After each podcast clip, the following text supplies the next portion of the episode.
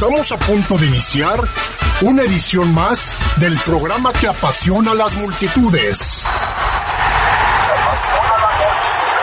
El deporte más popular, el fútbol. Aquí comienza su programa El poder del fútbol. No te quedes fuera de lugar. Intégrate en nuestras redes y participa. poder del fútbol. ¡Arrancamos!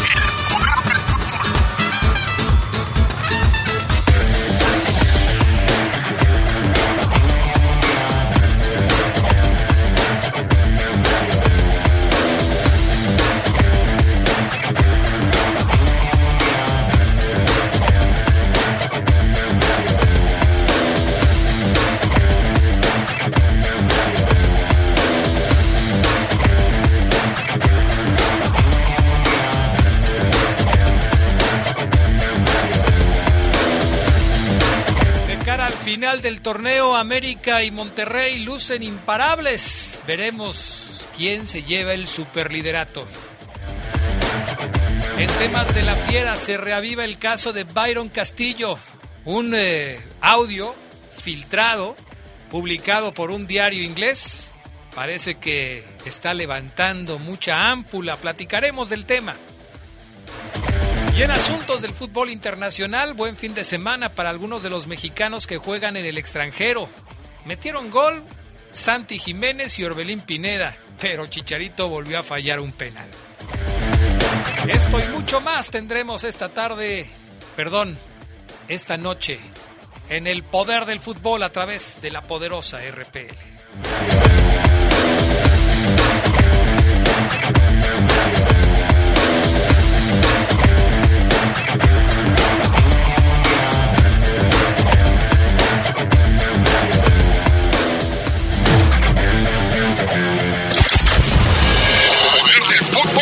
Estás en el poder del fútbol. Poder del fútbol. Edición nocturna.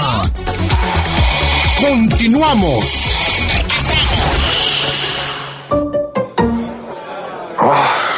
¿Y esa cara? Tengo un montón de trámites pendientes. Revisar lo de la infracción, el predial y sigo buscando chamba.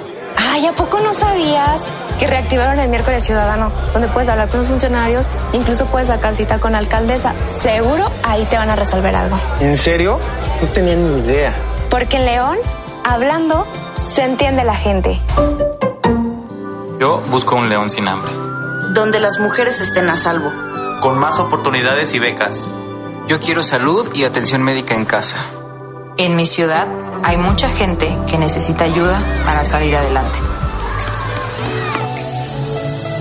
Un gobierno cercano es el que te da la mano. Por eso en León impulsamos un gobierno que escucha, trabaja 24/7 y te da resultados.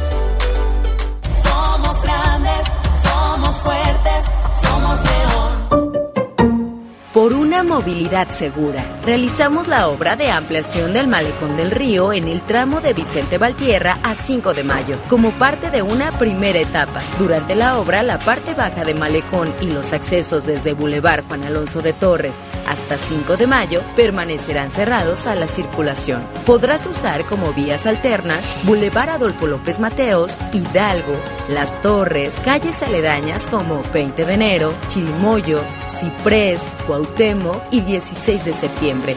Te invitamos a planear tu ruta y tomar precauciones. Somos grandes, somos fuertes, somos león. Regresamos, regresamos al poder del fútbol. Edición nocturna.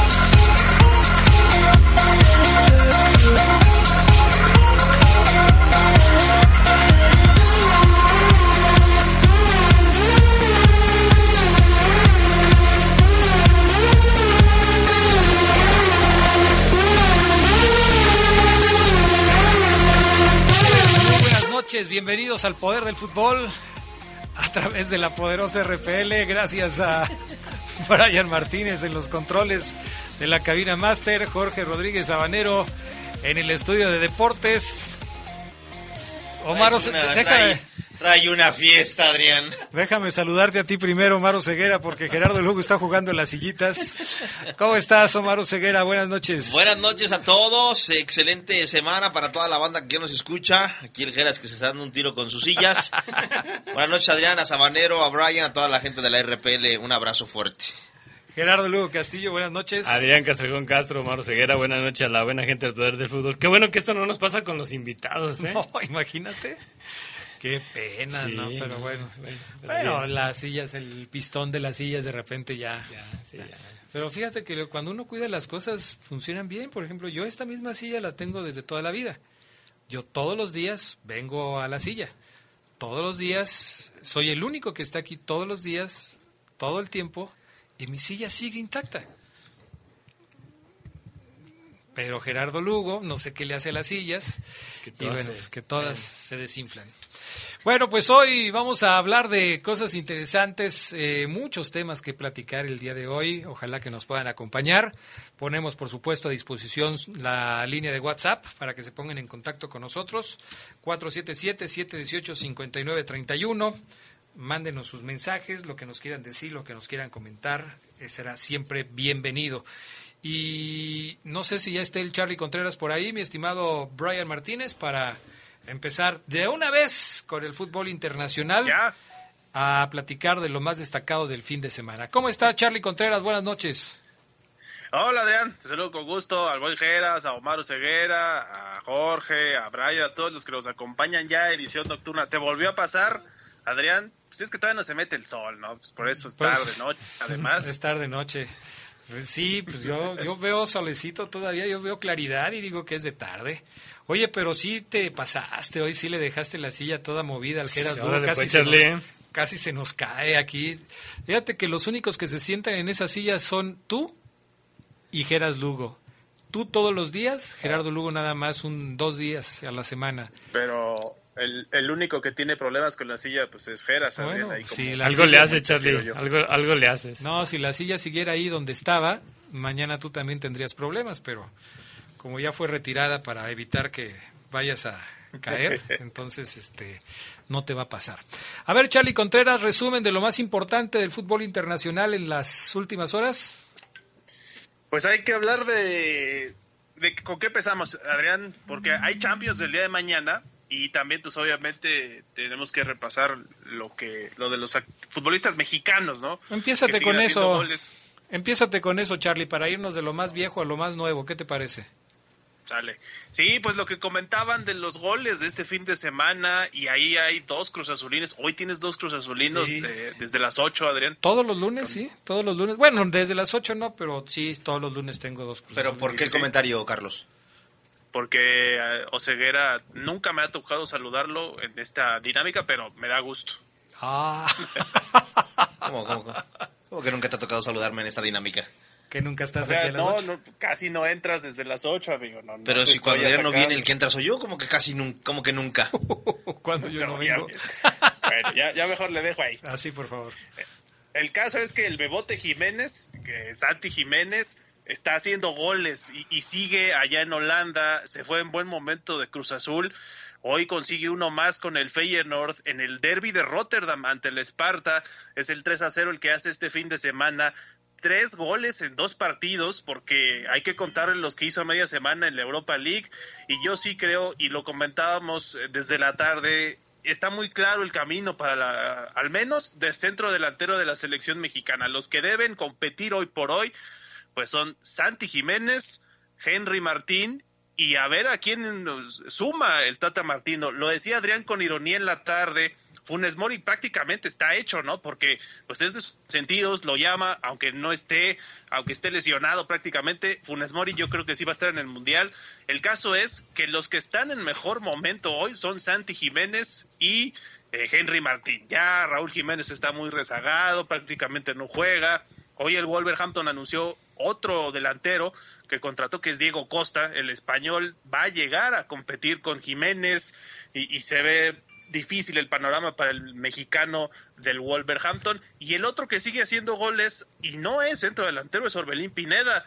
Este fin de semana anotó con el AEK Atenas al Panathinaikos. Ahí están dos de los que mejor cayeron en sus fichajes al fútbol europeo.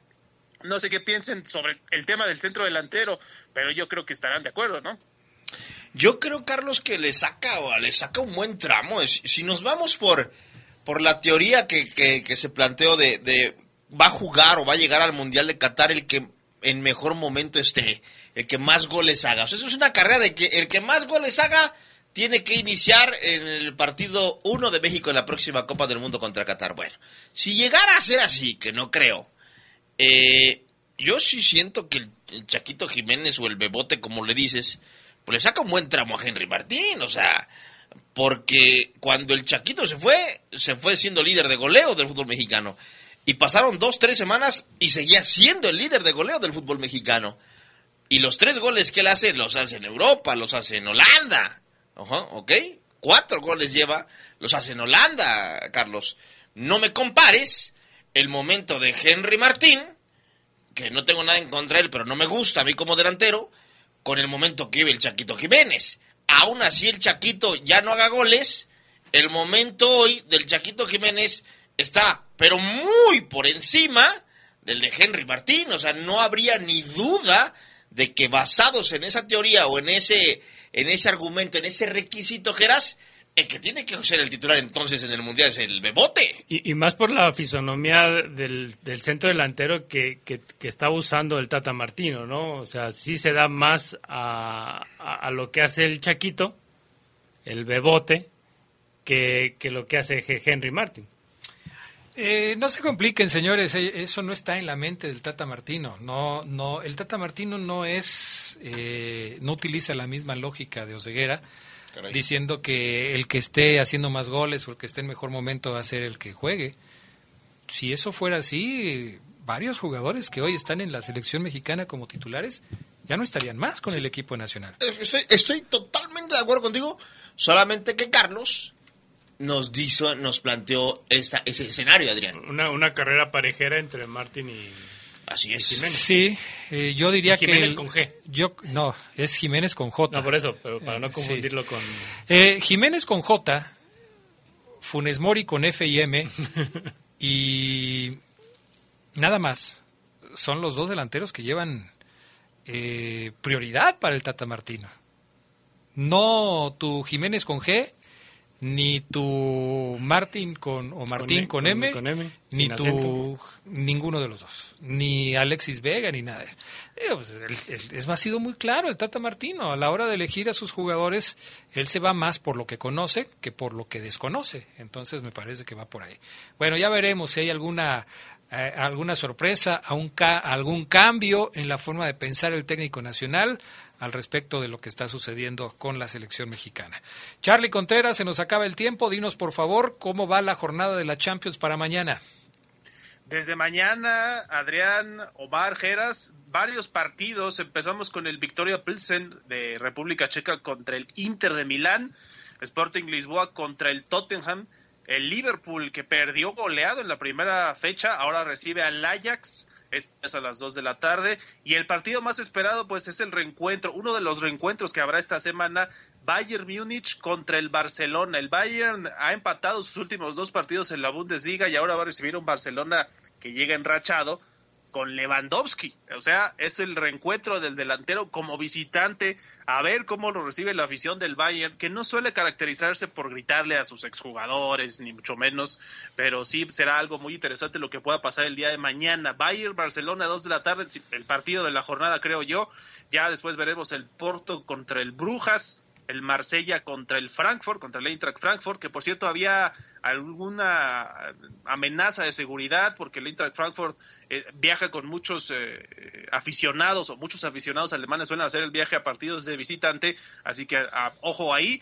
El Leverkusen contra el Atlético de Madrid va a cerrar la jornada del día de mañana. Sin duda ese, ya para el miércoles vamos a ver el otro reencuentro que es el de Erling Haaland con el Manchester City, aunque aquí va a ser local, contra su ex equipo, el Borussia Dortmund. Bueno, pues ahí está la jornada de mañana, que va rapidita. Decía Charlie, desde hace eh, una semana que la Champions se va a jugar en Fast Track. O sea, todos los partidos se tienen, los partidos de la fase de grupo se tienen que terminar antes de que inicie el mundial. O sea, O sea, vámonos, rapidísimo, tendidos. A Lewandowski y Charlie no le van a gritar, Lewandowski, hijo de... pu-". No, no, le van a gritar allá en Alemania. ¿Qué es eso, ceguera? No, no creo. Aunque le avienten billetes, ¿no? Aquí en Parque le aventaban billetes al Kikín Acá, Fonseca. acá, acá, Adrián es así. Al Kikín Fonseca. Cambiaste todo. Yeah, yeah, yeah, yeah, yeah. Gracias, Charlie. Y déjame mandar a pausa porque Oseguera llegó con un afán bastante. Todo. Gracias, Charlie. Vámonos a la pausa. Córrele, Brian Martínez. Gracias.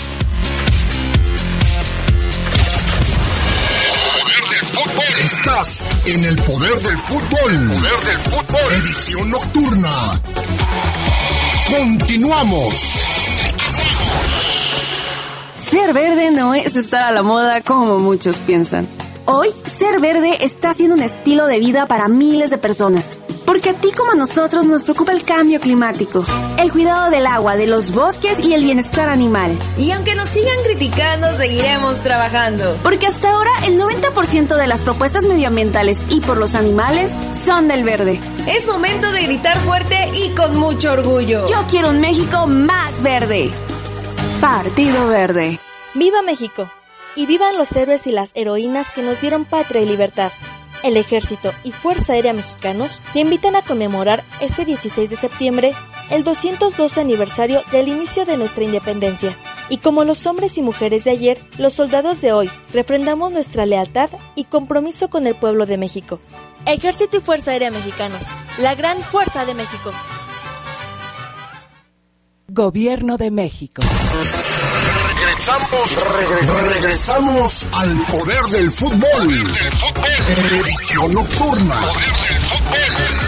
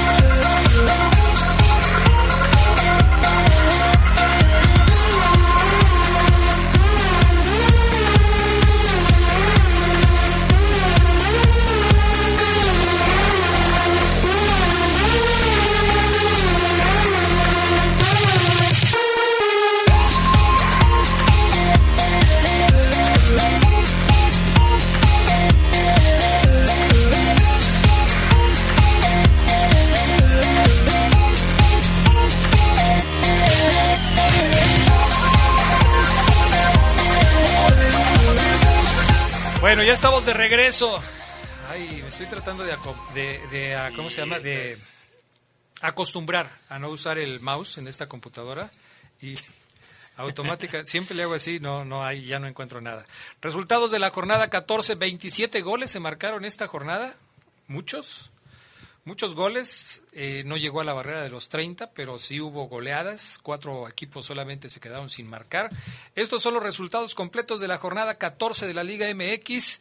A ver, les voy a preguntar para que lo vayan pensando en lo que yo digo, los resultados. ¿Cuál fue el signo más distintivo de esta jornada número 14? A ver si todos coincidimos. Juárez pierde frente a Monterrey 1 por 0.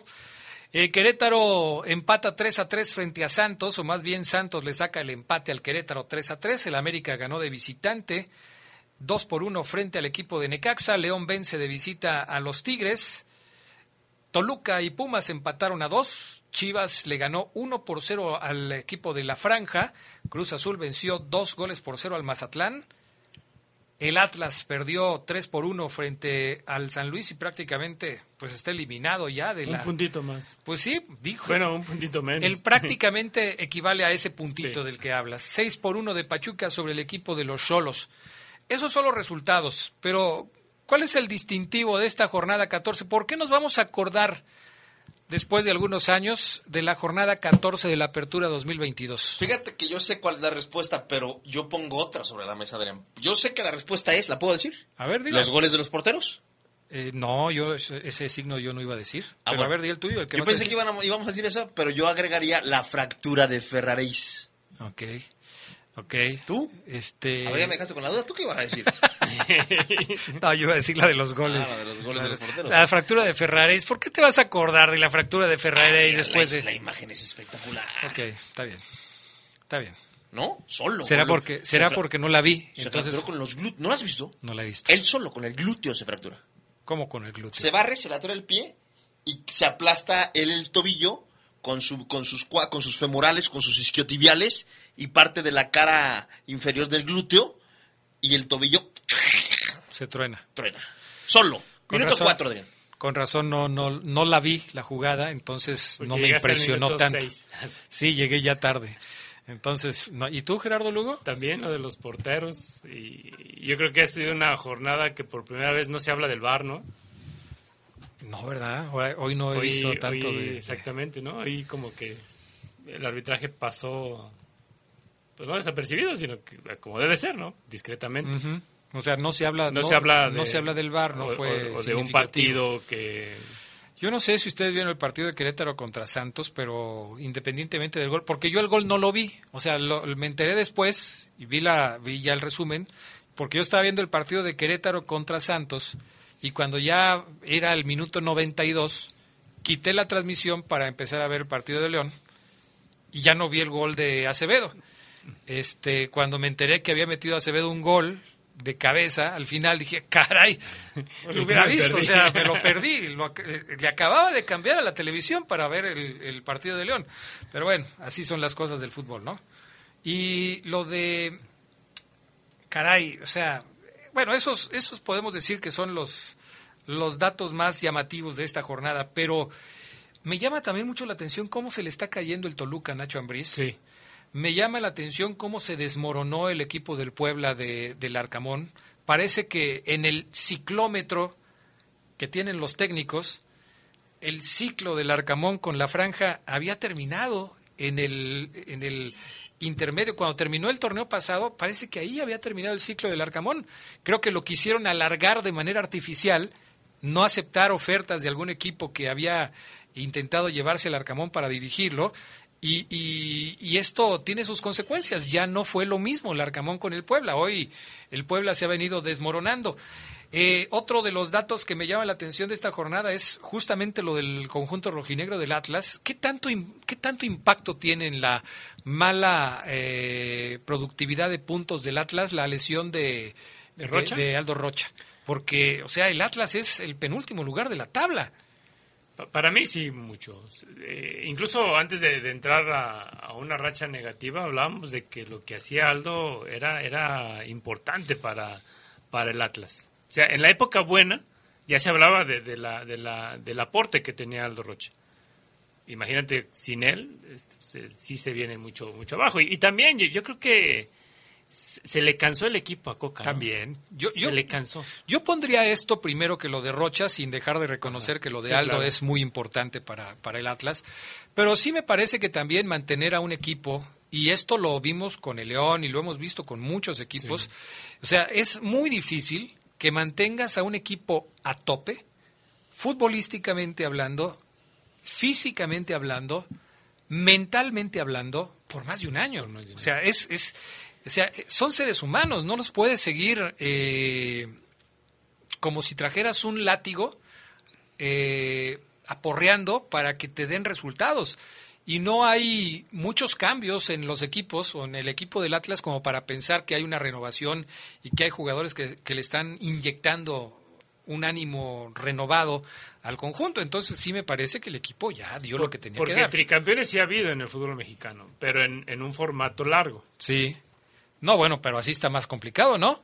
Bueno, pero ti- tienes como que En esa de- oportunidad de... de- ah, recuerda que, que muchas veces los equipos en la segunda vuelta era cuando Sí, tenían su, sí, su- sí, sí. Y eran 19 jornadas. Sí, sí, sí. O sea, podías tener un, un lapso malo Exactamente. de 8 o 9 partidos, pero o te una dosificación que también te pudiera recuperar el equipo. Hoy con este formato corto donde juegas liguilla, donde... Sobre todo por las liguillas. Exactamente. Porque, por ejemplo, si tú en un formato largo te caías y te reponías, a lo mejor entrabas como 8 a la liguilla sí. y luego ganabas.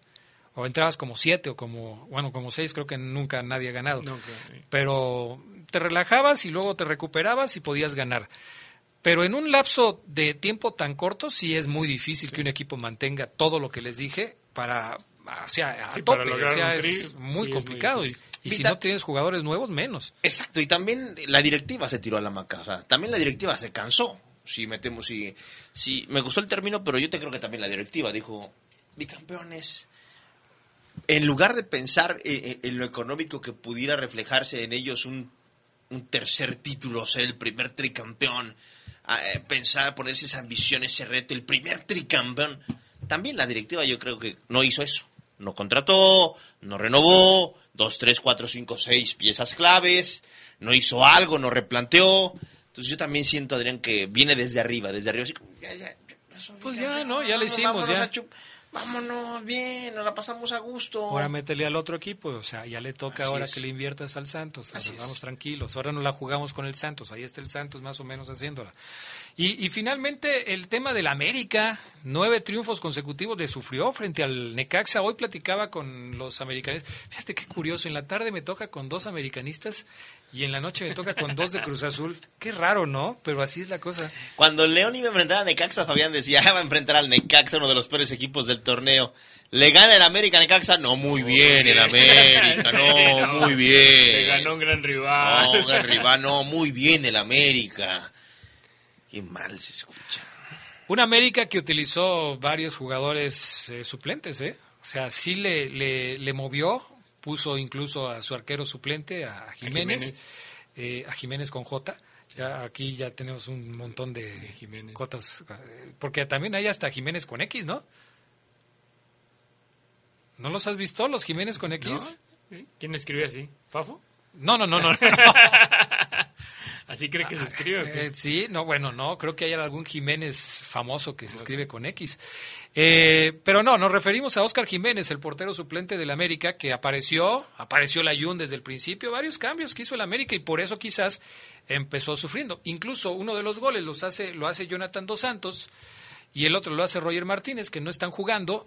Pero fíjate, o sea, a mí lo que me llama la atención es que a pesar de los movimientos que hizo el técnico, le alcanzó para recuperarse de un marcador adverso, lo que habla de cuando un equipo como tal, tanto los suplentes como los titulares, están metidos en una misma idea futbolística y te dan resultados, como sucedió con el América este pasado fin de semana. Sí, no, el, el- el ángel que tiene ese, ese equipo que- que empieza a encontrar una racha, eh, se habla de un América histórico porque, bueno, es, es, es una marca del club. Nueve triunfos seguidos. Todavía está a tres. Todavía está a tres de, de empatar Pero una marca histórica del fútbol mexicano. Dicen que no les interesa la marca. Que Eso, dicen, decía León, ¿no? Y como que sí se nos agüitaron cuando Pues sí. ya no lograron la decimotercera. Pero dicen que una muestra o una prueba de que el América no va por la marca es justamente la alineación que presentó ante Necaxa. Es decir, pongo una alineación alternativa para demostrarles que lo mío no es la marca. Se puedo perder hoy, pero le quiero dar descanso a mis jugadores importantes, a los que siempre están ahí. Entonces, bueno, eh, algunos lo toman como eso, como una muestra de que no van por la marca. Ahora, lo, lo que sí es que sí se ve un América eh, jugando bien, ¿no? Se ve a un América, bien, bien, sí. o sea, ya asimilando la idea del técnico, eh, sabiendo a qué juegan, pero yo creo que también tienen jugadores que están pasando por un buen momento futbolístico. Se tiene que da- se tiene que conjugar todo esto. Por ejemplo, Sendejas lo está haciendo bien, el tal Emilio Lara, jovencito del América, también lo está haciendo bien, el Cabecita Rodríguez cayó bien con el plantel de las Águilas del América, Bruno Valdés lo estaba haciendo bien hasta antes de que se lastimara, Ochoa lo está haciendo bien. O sea, los jugadores del América están pasando por un buen momento futbolístico y ya empapados de lo que el técnico quiere que hagan en la cancha, bueno, pues estamos viendo como resultado lo que está sucediendo en el equipo. Y antes de la pausa, ya para cerrar con el tema de la Liga MX, lo de Chivas, ¿no? Chivas que vuelve a ganar. eh, le gana al equipo de la franja, ya decíamos lo del Arcamón, pero en el eh, viendo el otro lado de la moneda y hablando de Chivas, bueno, pues parece que Chivas va a llegar bien al clásico nacional, pero sobre todo a la final, a la parte final de este torneo de apertura. ¿Qué pasaría si Chivas pierde el clásico frente al América? ¿Se cae Chivas? Porque los clásicos luego son otra cosa, ¿no? O sea, tú puedes ir muy mal y le ganas al rival que va muy bien. O puedes ir muy bien y caes frente al rival que va muy mal. Creo que llegan hasta cierto punto parejitos Chivas y América por sus últimos resultados, pero me parece que sigue siendo favorito el América para ganarle a las Chivas. ¿Qué pasaría si Chivas pierde el clásico? Yo creo que nada, hoy nada, hoy. Porque... No, pero hoy no van a jugar, van a jugar la próxima semana. Bueno, Ok, tampoco te, te, trates de pasar de listo. Vienes muy, vienes muy simple, oye, ahí vienes muy simple. vienes muy exacto. Exacto, porque creo que Cadena Adrián aventó un par de colchones, unos dos o tres colchones.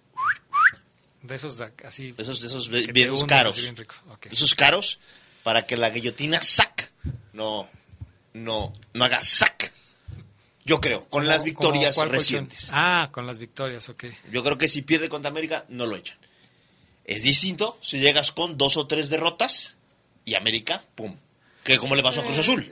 Bueno, no, dos, tres derrotas. Yo, no hablaba tanto de la guillotina, que tocas un tema que puede ser interesante. Yo más bien hablaba de que si anímicamente le puede pegar a Chivas el perder el clásico contra el América y, y otra vez venir de bajada, caerse, que el equipo pierda ese empuje que tenía hasta antes del partido contra el América.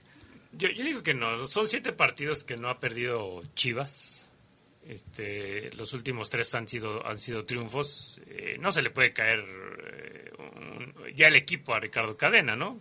O sea, tanto como lo que ha avanzado.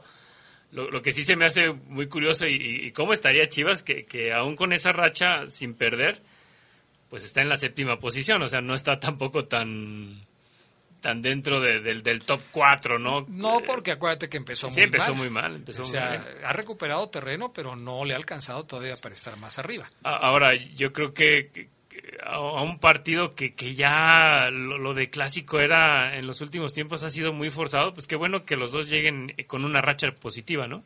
Sí, sí, qué bueno que, están ahí, pero también los hemos visto llegar con rachas positivas y luego el partido resulta con el clásico empate, que también es una posibilidad. Bueno, ahora imagínate que Chivas, tú, lo veías por el lado de que perdiera Chivas, pero imagínate que Chivas le ganara a la América, que le tumbara que la le racha. tumbara la racha, que bueno, tampoco le tiene que ganar, con que el pues empate, con que el empate, ¿no? Con que el empate le tumba la racha de victorias que tiene la América. Con eso es suficiente. Caray, qué partido tan difícil para saber a quién le vas. ¿Sí? No, pues es que los dos te caen mal. O sea, un empate podría ser el mejor resultado, ¿no? Pero bueno. Vamos a la pausa, regresamos. Es que a mí, digo, a mí, a mí, a mí en lo particular. pero, más chivas, ¿no? Te, caen más, más, chivas, que la América. Más chivas y tigres, fíjate. Más chivas y tigres. Pero bueno, vamos a la pausa, regresamos enseguida con más del poder del fútbol.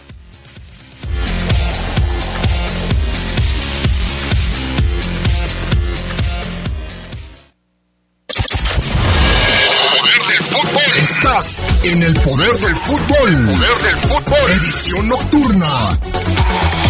Continuamos.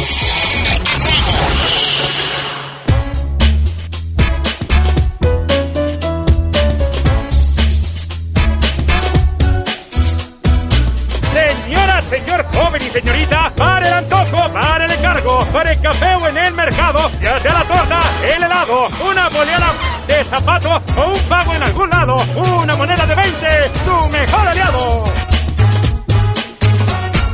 Las monedas de 20 pesos con distintos diseños son válidas para realizar y recibir pagos. Úsalas, Banco de México.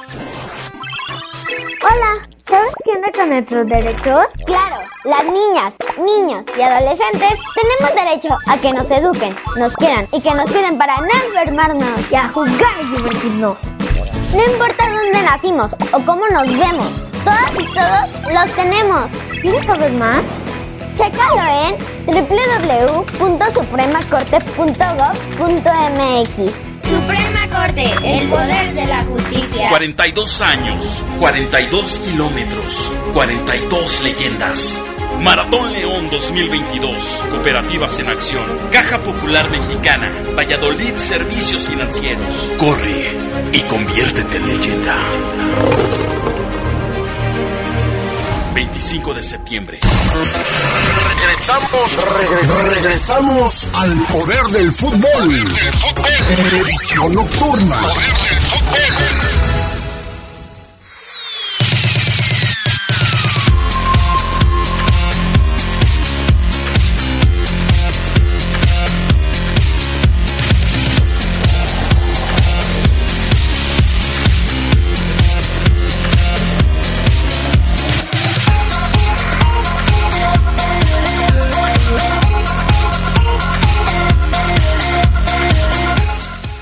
Estamos de regreso. Mensajes de la gente que nos escucha. Gracias por estar con nosotros aquí en el Poder del Fútbol. Hay mucha gente que ya se está reportando. A ver, déjenme leer algunos mensajes de... Muchos, muchos muy preocupados por lo de Byron, ¿eh? Sí. Me sí, preguntan, Adrián, que si, que si le pueden anular los partidos a León, que si FIFA puede castigar a León, que si los puntos de León no cuentan, que si lo pueden castigar y no ir a Concacha. Un montón de dudas sí de la afición. Sí, hay mucho. Ahorita vamos a platicar del tema, así este, así de, del tema de Byron Castillo. Buenas noches a los amigos del Poder del Fútbol, edición nocturna, bendecida semana laboral para todos. Adrián, el resultado de León fue sorpresivo porque ahora sí se vieron bien, aunque debieron meter más goles. Si así juegan contra la máquina, darán un buen partido. Saludos, Arturo Ramírez de la calle Progreso. Eh, otro más.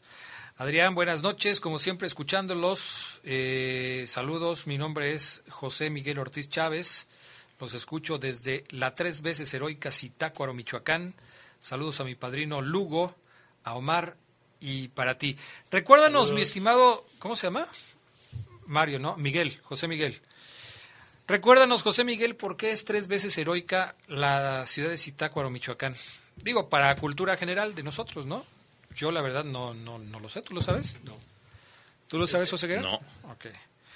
Te manda a saludar eh, Pulido. Saludos a los Baby, al padrino Ose Baby, Saludos, saludos, Isma. a Lugo Baby. ah, también yo, Adrián Baby. ¿Dónde está Luna? No, Luna no le toca el día de hoy a Luna. Eh, Andrés Mata, saludos a todos. Aquí esperando el día miércoles para ver si podemos levantar la Campeones Cup. Híjole. Y Pachuca para campeón de la Liga MX. Fíjate, y no es por mala onda, mi estimado Andrés Mata, pero qué mal, qué mal siempre los equipos mexicanos que van a torneos internacionales, ¿no? O sea, no es la primera vez que un equipo que anda arrastrando la cobija por parte del fútbol mexicano le toca definir un título en un torneo internacional. ¿Cuántas veces, por ejemplo, pasaba que el ganador, por ejemplo, de la temporada 2012-2013 jugaba en, la el- en el año 2014 contra no sé quién, un año después, y andaba como el Atlas ahorita, o sea, ya totalmente perdido. Y obviamente, pues les ganaban porque no, no, ya no andan bien. Entonces, caray, la Campeones Cup contra el equipo de el New York. New York City, a ver qué tal les va. Bueno, hablamos un poquito de, del- de León. ¿Por dónde empezamos? ¿Les gustaría empezar por el tema de la alineación, del planteamiento, de, de- de lo que puso el técnico Renato Paiva en el partido contra el rival de este fin de semana, que fueron los Tigres del Universitario de Nuevo León? ¿Les gustaría que empezáramos por ahí? Yo creo Sí, que es lo lógico, sí. ¿no? Sí. ¿Por qué? Bueno, lo de Byron sí será por el tema de, de lo de la lo de la FIFA o ceguera, Gerardo Lugo. Sí, yo creo que sí. Me queda claro que sí. Por eso no fue. Sí. Ni a la banca, sí. Mm, Pero se iría ya de viaje o, o estaría desconcentrado. o- Seguramente alguien avisó, Adrián. Se viene, es un clásico aviso de se viene un... No bombazo, pero seguramente a Byron le dijeron, Byron, ¿te acuerdas de los audios del 2018? va a salir algo. Va a salir algo, entonces ahorita... Y seguramente Byron se molestó, a lo mejor pidió no ir. Es muy válido porque, fíjate que eso no lo comenté cuando Byron Castillo, eh, hace rato que venía manejando, dije, cuando Byron Castillo habló en conferencia de prensa después de que se le dio el fallo a su favor y que dijo que, que- que muchas gracias a la gente que haya confiado en él y es tranquilidad para su familia, sí estaba muy tocado, Adrián. ¿eh? No lo comenté aquí porque el tiempo en el mediodía nos come, pero sí era un Byron Castillo tocado, o sea, co- como... Ese es, es el Byron Castillo que por fin pudo respirar y por fin pudo hablar a lo mejor del tema con tranquilidad. Sí, eh, eh, el tipo sí, sí le pegó, sí le pega ese tema, Adrián, y que vuelva a salir y que lo vuelvan a no hostigar, no intrigar, pero sí a mencionar y otra vez a cuestionar, creo que es el, eh, el verbo correcto. Oye, Byron, ¿y esto qué? Oye, Byron, ¿y ahora qué? Oye, Byron, ¿y quién es tu abogado? ¿Qué te dicen en el León? ¿Qué te dice Ecuador? ¿Qué, te, qué vas a hacer? ¿Vas a ir? ¿Vas- O sea, oye, el tipo tiene un mil de cosas en la cabeza y yo creo que sí le afecta. Desconcentrado, Sí, ¿no? sí, sí. Y por eso yo creo que Renato Paiva Y de que, y que de cualquier forma, ¿no? Tienes que darle tiempo también a, a dedicarte a, con los abogados, a reunirte y ver cuál va a ser tu, planear tu una defensa, estrategia ¿no? Exactamente. para todo ese tipo de cuestiones. Bueno, por, seguramente por ahí fue el asunto. Eh, y, y ya simplemente para cerrar el tema, eh, eh, pues no necesariamente porque haya tenido que viajar, sino porque tiene que estar mentalmente Sí. preparado para enfrentar lo que le viene. Ahora, el chico que aparece ahí, Cervantes, no lo hizo mal. No lo hizo mal. Lo hizo bien. Yo entiendo la postura de Oseguera de hoy en la tarde que pareció demasiado fuerte, demasiado recia, demasiado... eh, me llamó mucho la, la atención la postura muy enérgica de Omar Oseguera. Me parece que tampoco es para tanto Ceguera. Creo ¿Te parece que exageré? te excediste, te excediste porque el chico pues hace lo mejor posible su trabajo y creo que lo hizo bien. Eh, sí, yo pediría que los chavos, como tú lo hiciste en la tarde, que los chavos que sean debutados pues tengan más minutos, ¿no? Porque si no se va a convertir en un Oscar Villa, en un Zamora o en algunos, digo, para hablar de los casos más recientes, porque para atrás tenemos miles de ejemplos. Pero luego hay chavos que aparecen una vez, dos veces, tres veces y ya no los vuelven a meter. Oscar Villa, por ejemplo, dejó de aparecer con el conjunto Así de los es. Esmeraldas y, y creo que de manera eh, tampoco eh, justificada porque lo estaba haciendo bien el chavo. Y, y cuando empiezas a hacerlo bien, te sientan, cuando es cuando te tienen que dar más oportunidad para que sigas creciendo, pues como que tampoco, ¿no? Yo no digo que lo pongan de titular, pero si estás haciendo cambios a los 60 minutos o a los 70 minutos, pues dale 20, dale 15, pero que sean constantes, que cada vez se va- vaya ganando más minutos y más minutos y más minutos, sino que pues no, lo- no los utilices. A mí eso sí me parece que está mal. Fíjate que sí, también estoy de acuerdo contigo en esa parte. Yo nada más, concluyendo el tema de, de- de- de Luis Cervantes, que no lo conozco al chico, nunca he tenido la oportunidad, a lo mejor nada más de saludarlo en un par de ocasiones, así cuando él sale del entrenamiento, buenos días, buenas tardes y ya. Pero no, no, no, no he platicado nunca con él. Yo creo que nadie, porque es un chavo que va apenas ganándose, queriéndose ganar un lugar. Eh, quizás a, a- varios nos sorprende que haya sido titular de arranque, a lo mejor a Paiva no. Pero yo sí no me voy a tragar el cuento. Si a Renato Paiva mañana pasado le pregunto sobre Luis Cervantes y me dice que lo tenía visto, que venía trabajando muy bien, que ya había pensado en su debutante o que esto, que esto, que el otro, no, no me lo creo. Yo, yo preferiría honestidad y decir, "Va- no tuve a Byron, este, y vi que Cervantes estaba ahí, y que sea honesto y que diga tengo que debutar juveniles porque me lo pide mi directiva. Yo aquí les dije que la directiva le pide a cada entrenador vamos a trabajar sobre fu- fuerzas básicas y vamos a debutar chavos porque es un proyecto. Ya después vemos si pegan o no. Pero hay que debutar mínimo dos eh, por torneo. Y, y yo veo que es el mismo patrón. O sea, es faltan cuatro jornadas para que termine el torneo, como pasó con el Chavo Díaz, como pasó con varios entrenadores, y a debutar. A debutar, ya en la recta final y laterales y contenciones. Pero ¿no te parece que para debutarlo sería mejor al principio, cuando, Pues- cuando no hay tanta presión por los puntos? Pues sí, pero, al final. pero en el León se ha ocurrido, Adrián, desde hace mucho tiempo. Por eso, lo, por eso lo comento. Y por eso, Adrián, yo decía, Luis, tranquilo. Porque yo entiendo que Luis presume que debutó. Qué bueno, y un abrazo a él, a su familia, felicidades. Lo hizo muy bien, como tú decías. O sea, primero que nada, Luis, jugaste muy bien. Eh, tu primer partido, tu debut. Pero, Adrián, cacarearlo, cacarearlo, en eso yo no estoy de acuerdo. Por, y no, no como eh, que, que agrandado, no, no, no, sino quiero ser muy claro. No Luis porque lo han hecho otros y es como un mensaje de, o sea, yo así lo veo, Luis. Ah, pues el chavo ya está contento con que debutó. Igual el siguiente torneo, Geras, lo mete en 120 minutos. En un año llega tu entrenador y, ah, Luis, este, te vamos a mandar a Mineros. Everton, eh, luego vas a, a, a- a Tepic, ya revivieron los murciélagos, vas a murciélagos y se acaba tu carrera. O sea, es lo que no quiero, Adrián. Claro. Si tuviera un contrato seguro, o sea, si tuviera algo seguro, Luis, de que le digan, vas a, tú vas a jugar, papá. Si yo supiera, si yo tuviera información de que Paiva le prometió a Luis, conmigo vas a jugar, métele. Ahí sí, grítalo. Pero no tiene nada seguro, Adrián. Y es un tema que simplemente a mí me llamó la atención. Sí, yo, bueno, hoy, hoy escribía que, que yo creo que la situación para estos, estos chavos es de que tienen que superar eh, jerarquías primero, ¿no? Porque lógicamente no está Byron, pues ahí está, pon, a- pon a Cervantes. Una medida de urgencia que, que igual el mismo chavo lo- la puede aprovechar. Así le pasó a Paul Velón, ¿no? Está aprovechando una circunstancia y, y no lo ha hecho mal. Pero yo- yo creo que sí, sí depende mucho de, de que, de que esté un técnico que le dé continuidad y que también el chavo aproveche. A mí también me llamó mucho la atención la publicación de- de Luis Cervantes. Y yo creo que sí, sí, ho- hoy en día, y más cuando tienes a un jugador que es extranjero, que lo trajeron para pues, sobresalir, aun cuando se ha cuestionado o no, Paiva lo tenía, tenía a Byron como, como, como titular. Y una vez que pase este problema de Byron, seguramente lo vamos a volver a ver ahí, ¿no? Mira, si es, Ajera, lo, es lo mismo que pasó con, con Villa. Sí, exactamente. Cuando o sea, Osvaldo no estaba. Cuando Osvaldo no estaba. si, si por ejemplo, yo, yo tengo, yo tengo un, un- un claro, un hecho que pasó hace años muy presente en mi cabeza y nunca se me va a olvidar. Cuando Claudio González debuta en el León, Claudio de Iron González, durísimo, ahí lo mueve eh, en el barril, pero bueno.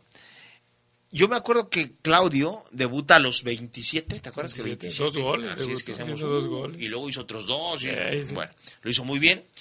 Y evidentemente decíamos, qué buen delantero, qué triste que haya debutado tarde. Y, y luego debutó. No lo dejaron hablar, evidentemente se respetó. Y luego jugó, y luego jugó, y luego jugó, jugó un rato con segunda.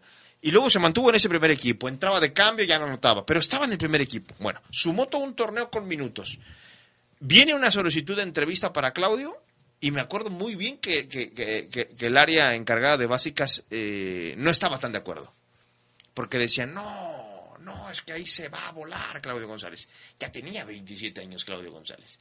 Entonces, yo tengo muy presente eso de que para el Club León, para, para, para, para la gente de pantalón largo, el debutar a un juvenil no es como estamos debutando a nuestra, a nuestra nueva joya. No lo es. Estamos debutando al que va a ser nuestro nuevo lateral.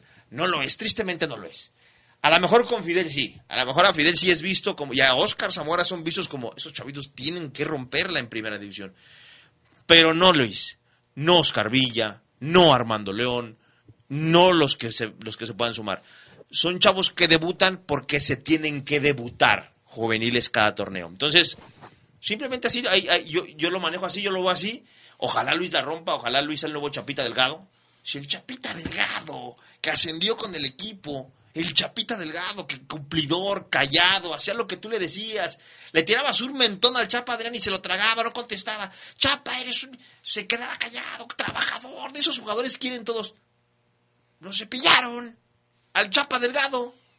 Pero pu- pusieron a un central habilitado en su lugar.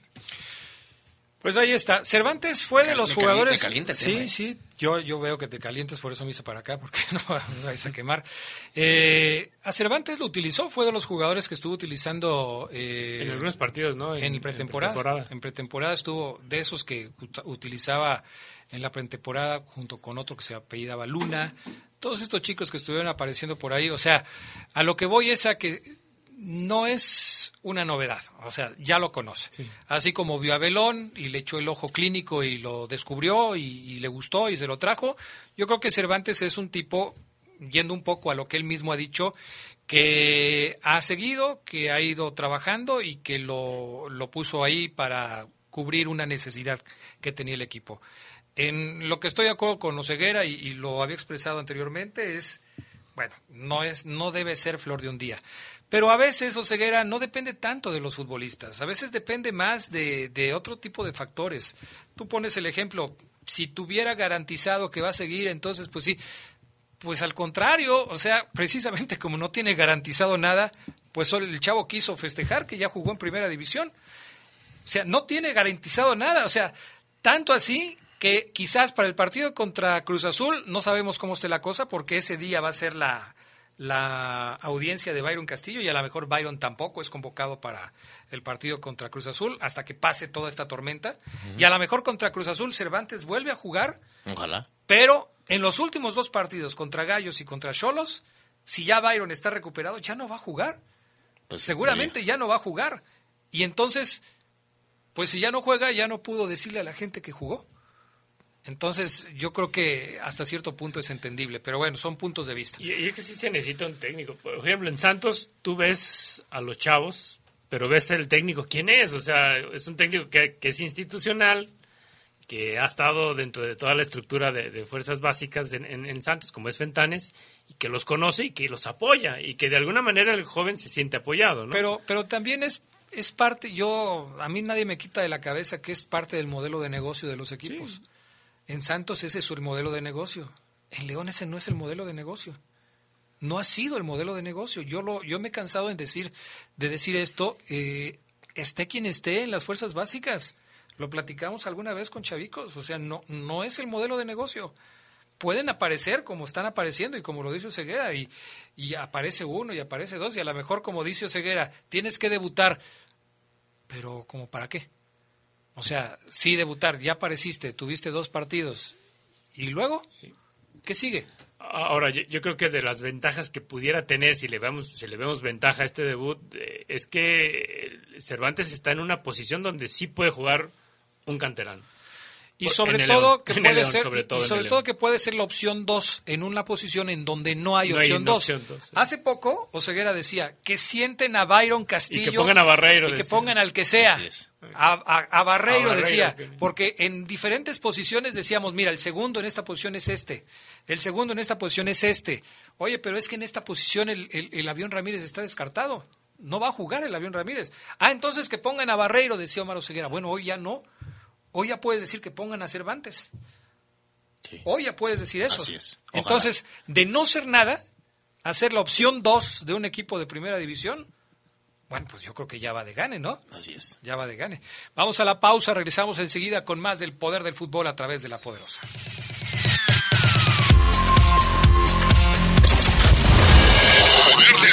Estás en el poder del fútbol. Poder del fútbol. Edición nocturna. Continuamos. Con el préstamo ordinario de Caja Popular San Nicolás, llévate hasta 10 mil pesos y festeja lo grande en este mes patrio. Págalo semanalmente y con una atractiva tasa de interés. Solicítalo en tu sucursal más cercana o pide informes vía Facebook. ¡Viva Caja Popular San Nicolás! La cooperativa de la gente. Revive momentos inolvidables de los jugadores que forjaron y le dieron brillo al fútbol de nuestra ciudad en Leyendas de Poder. Sus orígenes, trayectoria, sus máximos logros, pero también los momentos más difíciles de sus carreras. Leyendas de Poder. Relatados en la propia voz de sus protagonistas. Leyendas de Poder. Todos los miércoles a las 8 de la noche por la poderosa RPL. Leyendas de poder. Regresamos, regre- regresamos al poder del fútbol. Edición nocturna.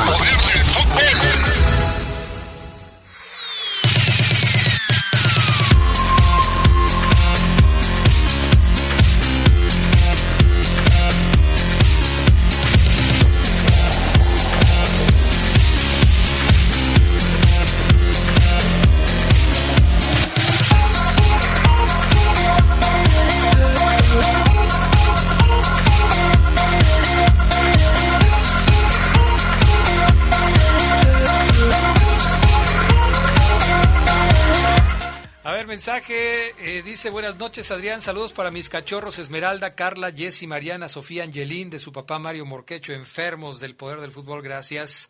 Eh, Pancho Rodríguez, eh, a ver Pancho, ¿qué dices? ¿Cuántos goles lleva Cabecita Rodríguez con América? Ah, pero ese ya me lo habías preguntado, ¿no? Creo que llevaba seis cuando, cuando me preguntaste. Y llevaba los mismos de Di Giorgio. Hoy estás diciendo, también se refleja que ya los árbitros no los ayudan. ¿A quién? ¿A quiénes no ayudan? ¿A los Tigres o al Atlas, yo creo, ¿no? Que Sí, también. o sea, seguramente está diciendo eso del, del Atlas. Adrián Geras o Marlín, eh, extrañando las narraciones, ok, gracias. Los escucho narrar un partido en una conocida cancha de fútbol uruguayo. Buenas narraciones con todo y su lenguaje folclórico y no es barba. O Marlín, eres el único, excelente, dice Ángel Romero. ¿Ya ves, Oseguera? Gracias, Ángel. Un abrazo fuerte. Eh, ¿Qué dice acá? Oye, Castrejón, en caso de que el América llegue a las 12 victorias y gana la ida de cuartos, ¿cuenta como romper récord o solo habrá o solo abarca el torneo regular? Participa. Ay, qué chistoso, Manuelito Kennedy. ¿eh? Andas hoy bien chistosito, ¿eh? Gracias por llamar y por comunicarte. Tres veces incendiada, se dice. Saludos. Eh, ah, ya nos mandó la, La explicación. la explicación de lo de Citácuaro, tres veces heroica. Ok, ahorita lo leemos con toda calma, mi estimado Miguel. Y un último, antes de seguir con el tema, buenas noches a todos en el panel. Creo que yo, creo yo que esta debería de ser la alineación de la fiera. La defensa se comportó, la media contuvo, los volantes contribuyeron y Di Giorgio luchando arriba. No digas eso de Di Giorgio luchando arriba porque luego se enoja, ceguera, luego ya ves cómo es cómo se pone. ¿Qué fue lo que hizo bien el conjunto Esmeralda este sábado como para ganar el partido, Gerardo Lugo? Porque decía el Fafo en la tarde que fue un error del fútbol, un accidente del fútbol, la victoria de, del... No, te lo perdiste, pero hoy Sí. hubo como 35 mil personas que hicieron la misma pregunta. Ahora, ¿qué va a decir el Fafo Luna después del marcador que dio el viernes? Entonces, como no podía leerlos todos, lo resumí y le, dice, y le dije a- al Fafo, Dice la gente que qué vas a decir hoy después de tu pronóstico fallido. Fue un error del fútbol. Ah, ok, esa fue la explicación del Fafoluna. Pero algo debió haber hecho bien el León. ¿Qué, qué fue lo que hizo bien el León para ganar el partido frente al equipo de, de, Tigres? Pa- Para mí, yo creo que, que lo práctico que jugó el, equipo, sobre todo en, en las funciones de cada quien, o sea, no, no hubo un invento ni una improvisación en lo que en lo que cada jugador tenía que hacer. O sea, creo yo que los contenciones eh, se dedicaron a, a bien cubrir el, el medio campo, a, a- tratar de, de- quitarle el balón y, tratar de, también de, retenerlo y de trasladar. Pero yo creo que la cobertura que hizo Iván y que hizo, y que hizo Fidel fue, fue importante pa- para esa labor. eh, no lo vi tan defensivo como en otros partidos lo quiso intentar Paiva, porque creo que yo que esta vez estuvo bien parado, ¿no? Eh, para mí destacar ahora sí lo, lo que hizo Barreiro, que creo que, que le dio le dio presencia al equipo y que ahora sí vimos dos laterales haciendo una función defensiva, ¿no? Eh, no tanto yéndose, qui- quizá el que más salía era, era, Osvaldo Rodríguez, eh, quizá por, por la experiencia que tiene en relación a, lo que tenía Cervantes, pero para mí fue el, orden táctico que, que mostró que mostró el plantel, ¿no? Tigres, pues es un equipo con mucho oficio, eh, con delanteros muy, muy, muy veloces, pero yo creo que, que esta parte de, cubrir los espacios, de, achicarle el terreno a, Tigres en relación a no dejarlo tener tanta posesión tan larga, porque estuvo parejón, ¿no? En el término de, la posición del balón, creo que para mí fue, fue importante en, en este cuadro de, que, que plantó Paiva. Sí, fíjate que yo también creo que la intensidad en materia defensiva que aplicó el equipo eh, me gustó. O sea, me gustó la aplicación eh, en cuanto a estar prendidos, metidos, pese a que Tigres les llegó. O sea, sí veía yo que, una, que fu- fue una que le llegaban y no ponían como... Bueno, evidentemente no estuve ahí, como, lo he visto, por ejemplo, aquí en el Nou Camp, que estamos ahí a- a- casi a nivel de cancha, y se ve así como, no, es que, es que ven tú, es que él no viene, o sea, tú ves que a los jugadores, los contenidos, es que él no, es que allá, dile, o sea, así se dicen. Hoy vi, hoy vi que nadie le reclamó al volante, o sea, hoy es, vamos a darle, y, y- y me gustó eso. Pero también siento que hizo bien Adrián el hecho de, de- de- plantear ese juego inteligente de, de aprovechar que Tigres se sentía superior. Ven a mí, Tigres, y yo te voy a contragolpear o te voy a desdoblar, como lo quieran eh, ver, de esta forma. Y le salió. Le salió, creo que el, el jugador que entró en este en esta ocasión se aplicó. No estuvo Montes, no estuvo Byron, como decíamos, pero los demás se aplicaron. Luis, con esa motivación de ir y venir, me gustó también su aplicación defensiva, eh, Luis Cervantes. Yo creo que hizo bien, Adrián, eso, el estar más metido el equipo, el estar más, más enfocado en si la regamos, no hay que reclamarnos, porque créanme lo que sí eran muchas, eh, muchos señalamientos, eh, sobre todo aquí la gente que va al estadio y, y- y seguramente que nos está escuchando va a coincidir conmigo. O sea, se equivocaba uno y yo veía que el Chapo se acercaba a Iván o, se acercaba a Campbell y no, es que allá, o sea, reclamos que pueden ser normales, pero es constantes, constantes, constantes, constantes. Y en esta ocasión era aplausos, vamos a darle, ahora nosotros llegamos. O el Club León se dio cuenta que estaba compitiendo ante un gran equipo y dijo, pues podemos jugarle así. A lo mejor lo estamos jugando maravillosamente, pero creo que se la creyó el equipo de. Cuando cae el autogol, que es muy es temprano, antes de la media hora cayó el autogol. 24, 24 minutos. Antes de la media hora cae el autogol. Ahí León dice, pues lo- lo- vamos, Sí, a, vamos a creernos la que lo, lo podemos ganar.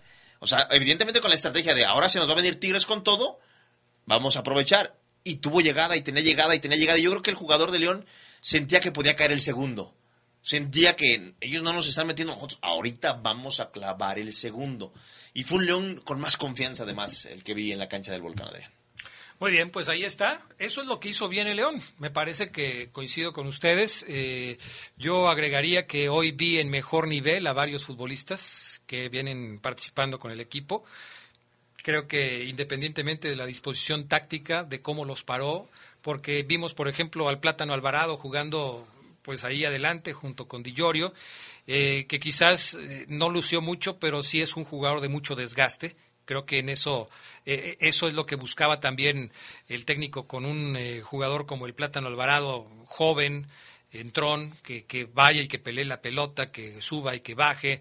Campbell lo sigo viendo pues cercano al nivel que, que, se espera de él. Pero por la banda, o sea. Por la banda, sí, más abierto. Más abierto. Porque Jairo jugó por el otro lado. A mí Jairo me encanta jugando cuando sale enchufado lo volvió a hacer Jairo, tuvo una jugada clarísima que desafortunadamente falla, y falla porque decide mal, o sea, falla porque le pega, a la hora de que decide pegarle a la pelota, le pega muy abajo y la vuela, o sea, no conectó bien con el balón, pero incluso tenía una segunda opción, Di Giorgio corría al, lado de él y le pudo haber tocado la pelota. Pero es que Adrián, Jairo le pega durísimo, sí, sí, sí. durísimo, saca unas líneas durísimo. pero le pegó mal a la pelota. Es.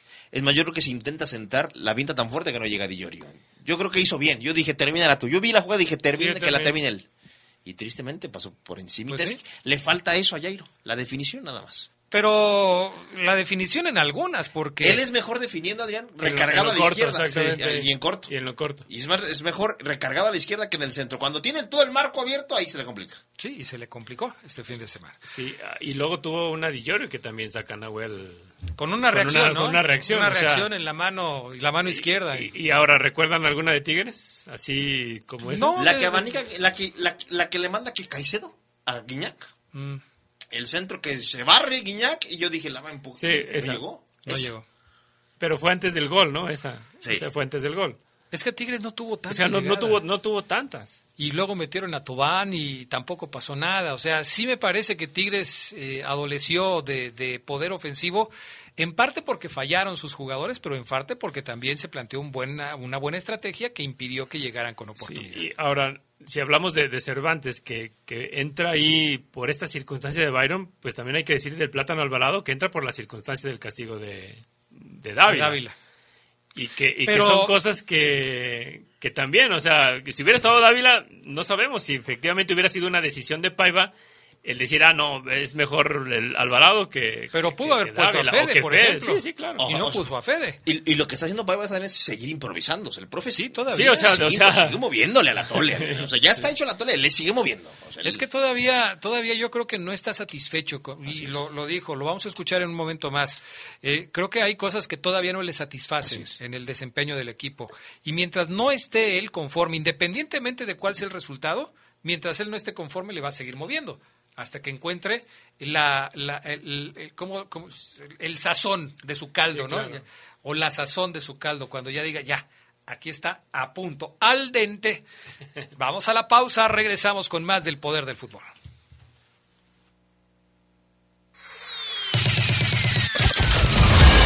Poder del fútbol. Estás en el poder del fútbol. Poder del fútbol. Edición nocturna.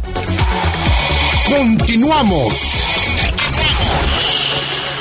Con el préstamo ordinario de Caja Popular San Nicolás, llévate hasta 10 mil pesos y festeja lo grande en este mes patrio. Págalo semanalmente y con una atractiva tasa de interés. Solicítalo en tu sucursal más cercana o pide informes vía Facebook.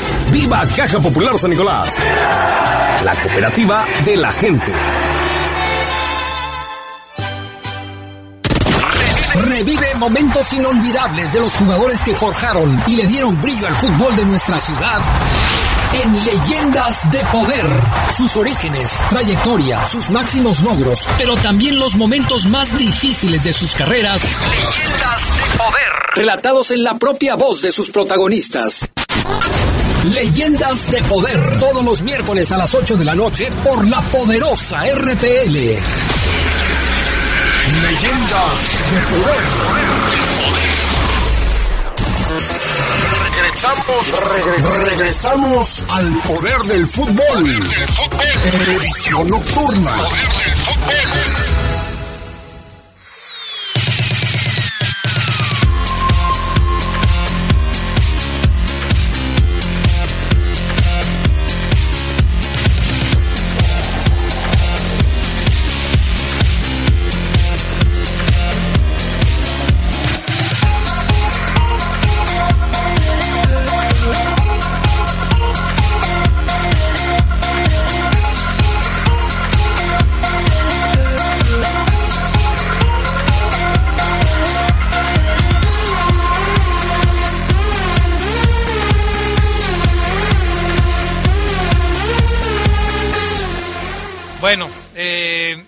Ahí está el tema de, lo que estamos platicando, que ha hecho bien el conjunto Esmeralda para llevarse la victoria. Coincidimos en que cosas, cosas se hicieron bien. Hay un audio ahí, mi estimado Brian Martínez, que vamos a escuchar mm, de Renato Paiva, hablando, porque ahorita que platicamos con Oseguera, hablamos de ese tema, bueno, hay cosas que al técnico todavía no le terminan por gustar. Y mientras no le guste, pues le va a seguir moviendo, ¿no? ¿Qué significa seguirle moviendo? Pues quizás seguir improvisando posiciones, seguir moviéndole a los jugadores, a ver tú mejor ahora juega por acá, a ver ahora tú ponte por el otro lado, a ver mejor empiezo contigo y tú vas a entrar de cambio, cosas por el estilo. Vamos a escuchar, mi estimado Brian Martínez, ese audio que dice Paiva. Necesitamos ser un gran león, he dicho a los jugadores, solo un gran león puede uh, ganar ese partido pero les he dicho en los ojos que creía mucho en función de a veces lo que nos pasa por detalles y hoy los detalles nos han favorecido prácticamente todos, menos otra vez la definición. Tú tienes que defender ese compromiso, ese esfuerzo. Y a los jugadores no les gusta. O sea, en, en los 22 que están en la cancha sacando algunos defensas y los arqueros no les gusta defender. Es una realidad, si pueden pasar el tiempo todo con balón, pasa entonces es un chip que cambia y que les he dicho que a continuar a sufrir goles como sufríamos es imposible calificar, imposible. Imposible ganar partidos, o más en México cuando tienes adversarios tan buenos y que al, mínimo detalle nos ha pasado en partidos que te hacen goles. Así, el cambio de chip, de mentalidad, de compromiso de los jugadores que entienden que hay que defender bien. A ver, Dice, dice, gracias Brian, dice Renato Paiva que a los jugadores no les gusta defender. ¿No les gusta defender, Gerardo Lugo? Bueno. O sea, que tienen más vocación. Yo entiendo que lo que quiere decir él es que tienen más vocación ofensiva que defensiva. O sea, si tú le pones a. Si les das a escoger, no, pues yo mejor juego para arriba. Por ejemplo, Campbell, ¿no? Campbell.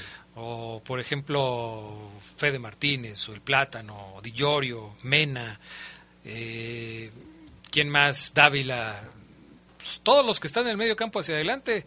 Bueno, hasta Osvaldo, que de repente se descuelga y va. O Barreiro, que se suma al ataque. O Montes, que le gusta llegar. Entonces, entiendo que dice Paiva que a sus jugadores no les gusta o no se sienten cómodos defendiendo. Y, eh, pero fíjate que curiosamente yo veo, por ejemplo, Campbell, para mí es, es uno de los jugadores que mejor está defendiendo. Campbell lo hemos visto varias veces bajar a recuperar, a cubrir al mismo lateral que, se ha ido, eh, haciendo piques y barriéndose en zona defensiva para tratar de, evitar esa, esa contra que, le perjudica mucho a León, ¿no? Eh, no, no sé ahí eh, exactamente a qué se refiere a Paiva con eso. Porque ya van varias veces que Exactamente, como, como que el querer justificar que León sea uno de los sigue siendo una de las peores defensas del torneo. Pero colgó otro cero, pues Gerardo Lugo.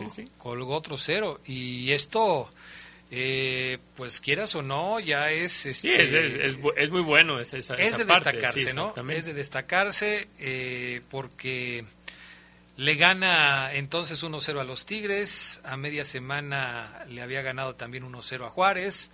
Aquel 0 por 0 con Chivas. Tercer 0 que cuelga Cota en su portería segundo consecutivo para el conjunto de los Esmeraldas. Quieras o no, es, es, un, es un avance, es un avance. Ahora, sí, sí entiendo yo quizás lo que quiere dar a entender el señor Paiva. Quizás no estaría tan de acuerdo en la forma en la que lo dice, pero sí entiendo que a lo mejor él tiene una idea de, de, jugar más adelantado porque ahí le dijeron que a la gente de León le gusta que el equipo dé espectáculo, que el equipo se vaya al frente y, que gane el partido y que intente golear al rival. Hoy, por ejemplo, alguien me decía en Facebook, este, el resultado es lo de menos, lo importante es que el equipo cambió su forma de jugar. No, yo no creo que el resultado sea lo de menos. ¿eh? A mí en lo particular me parece que el resultado es lo más importante. Y me parece que es lo más importante porque les, les sigue inyectando confianza al equipo. Eh, esto que decía Oseguera hace un rato de que se la creyeron, de que sí pueden contra equipos importantes, es fundamental, Gerardo Lugo, porque eh, de repente la confianza se pierde cuando juegas, cuando tú, según tú estás jugando bien y no te da, no se te dan las cosas.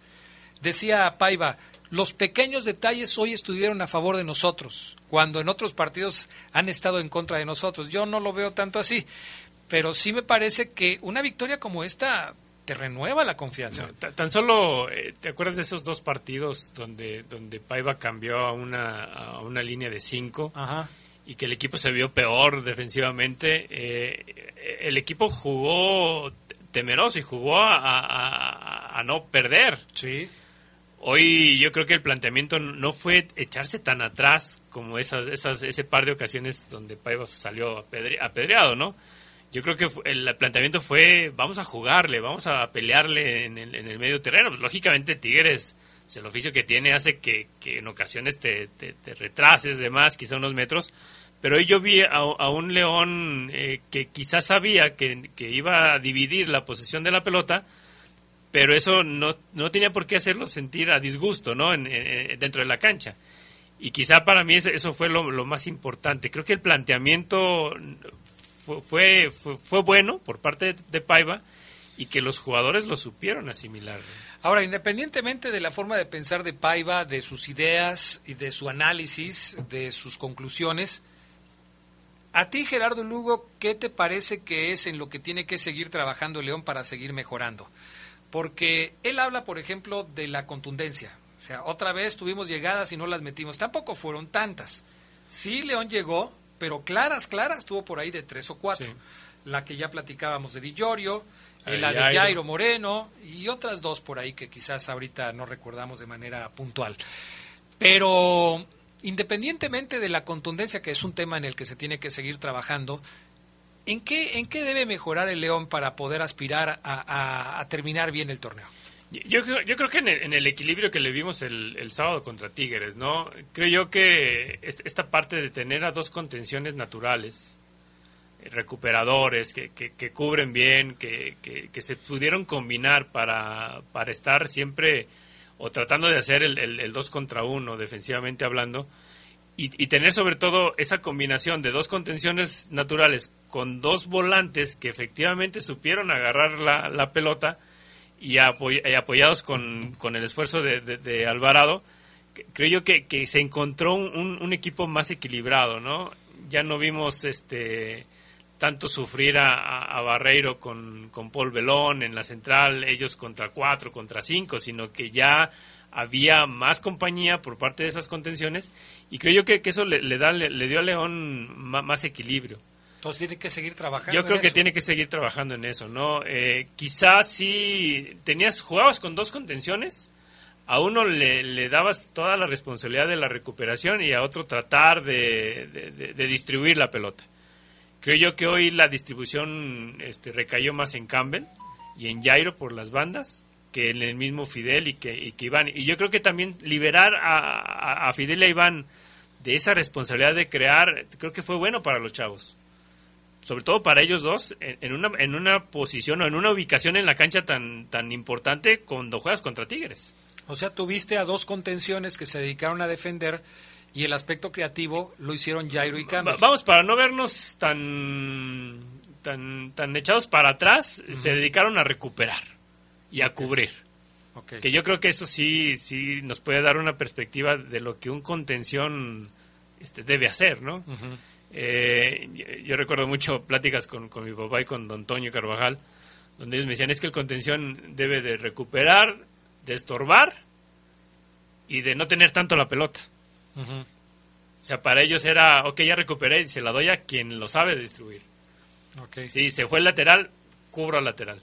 Y yo creo que eso fue algo que, que León ganó, ¿no? O sea, tuvo a dos jugadores que supieron eh, cubrir metros cuando el, el equipo lo necesitaba. ¿Qué tanto el resultado de este sábado se da porque León jugó bien y qué tanto se da porque Tigres jugó mal? No, yo, yo- creo que eh, para mí fue merecido el, el resultado. ¿no? O sea, no puedes O sea, excusarte en que Tigres eh, tuvo un, o mala, no un fue mal un accidente. no fue un error del fútbol, ¿no? No fue una falla. Pero, pero este, te va a reclamar el Fafoluna. Sí, claro, no, no, no, ok. bueno, a ti también, o sea, a Omar, No, ya me reclamó en la tarde. sí. Lo que pasa es que ustedes no los ve seguido, pero a mí sí ya, ya me reclamó. Sí, pero no, bueno, no, este, Es que volvemos a lo mismo, ¿no? Eh, tú, tú decías hace ocho días, el, el, el fútbol es de aciertos y errores. Lógicamente Tigres dejó de hacer cosas que, que, que, que no le permitieron tener un mejor resultado, pero también, o sea, el León hizo muchas cosas que no había hecho y que le dieron un, un buen resultado. Y así se Y escribió, así la, se escribió historia. la historia, ¿no? Así, así es, porque pues, ¿te acuerdas de aquella discusión estéril que tuvimos en relación a, al Una de partido tantas. anterior, ¿no? Una de, una de tantas, ¿no? De, de que si había sido eh, virtud de Di Llorio, que si fue error de Salcedo, pues es una combinación, sí, siempre se da así. Bueno, es que hemos tenido varias, Sí, como aquella de, de, de Barreiro cuando este el Fideo se la, se la Se quita. la quita, la quita. O si la de Di Llorio cuando le gana el balón a Nervo fue... un- Exactamente, un- fue- decía Oseguera, este, pues eso lo hace siempre. No, no, lo No, hace no, sí, siempre. no, O sea, hay que destacar las cosas cuando se hacen bien, como, como también hemos hablado de, de que a veces las cosas se hacen mal. Yo creo que no tiene nada de malo reconocer cuando cuando eh, cuando un equipo se está haciendo bien, porque no hay ningún tipo de consigna, ¿no? Sí, A ¿no? final de cuentas tú estás diciendo, hoy jugó bien el León, hizo bien las cosas y no tienes por qué decir otra cosa. Pero también cuando juega mal o cuando las cosas no salen, pues das un punto de vista de por qué crees que no salieron las A- cosas. Ahora, yo creo que a Paiva se le presenta la oportunidad, quizá por primera vez en, en- en el torneo, de repetir una alineación y de que esa alineación gane un segundo partido consecutivo. Contra Cruz Azul. Porque no lo ha hecho. O sea, el, el- el cuadro que le ganó a, Ah, no, bueno. a Juárez eh, Es fue diferente. diferente al, al que le ganó a Tigres. No sé si lo vaya a hacer, fíjate. Vamos a, vamos a la pausa y enseguida platicamos de ese tema porque es un tema interesante. Eh, sobre todo, yo creo que la clave va a ser en eh, el asunto de Byron. Eh, si, si está o no está para jugar. Pero lo platicamos después de los mensajes. 9 de la noche con 18 minutos aquí en la poderosa RPL. Saludos a toda la gente que nos sigue escuchando a través de esta frecuencia.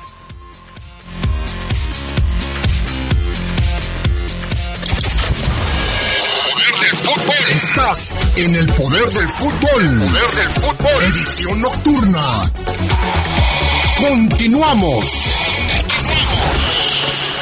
La vida es un regalo. Cuando lo abres, te llenas de posibilidades. Puedes divertirte, conocer, aprender, crear tu futuro y, claro, también protegerlo. Haz tu testamento. Es fácil y seguro. Además, en la mayoría de las entidades federativas del país puedes otorgarlo antes de cumplir la mayoría de edad. Infórmate en www.go.mx diagonal testamento. Construye tu patrimonio y herédalo a quien quieras. El mejor momento es ahora. Secretaría de Gobernación. Gobierno de México. 42 años, 42 kilómetros, 42 leyendas.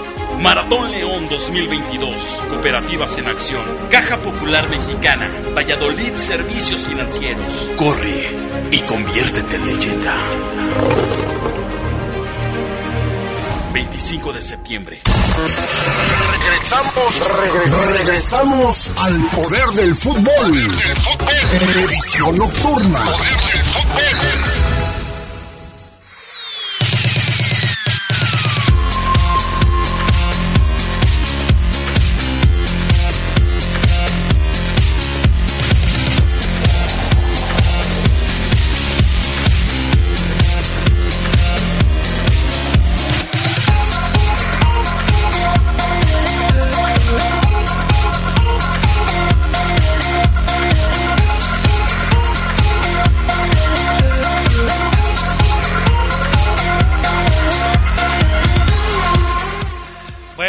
de regreso. eh, gracias a Mario González Guerrero.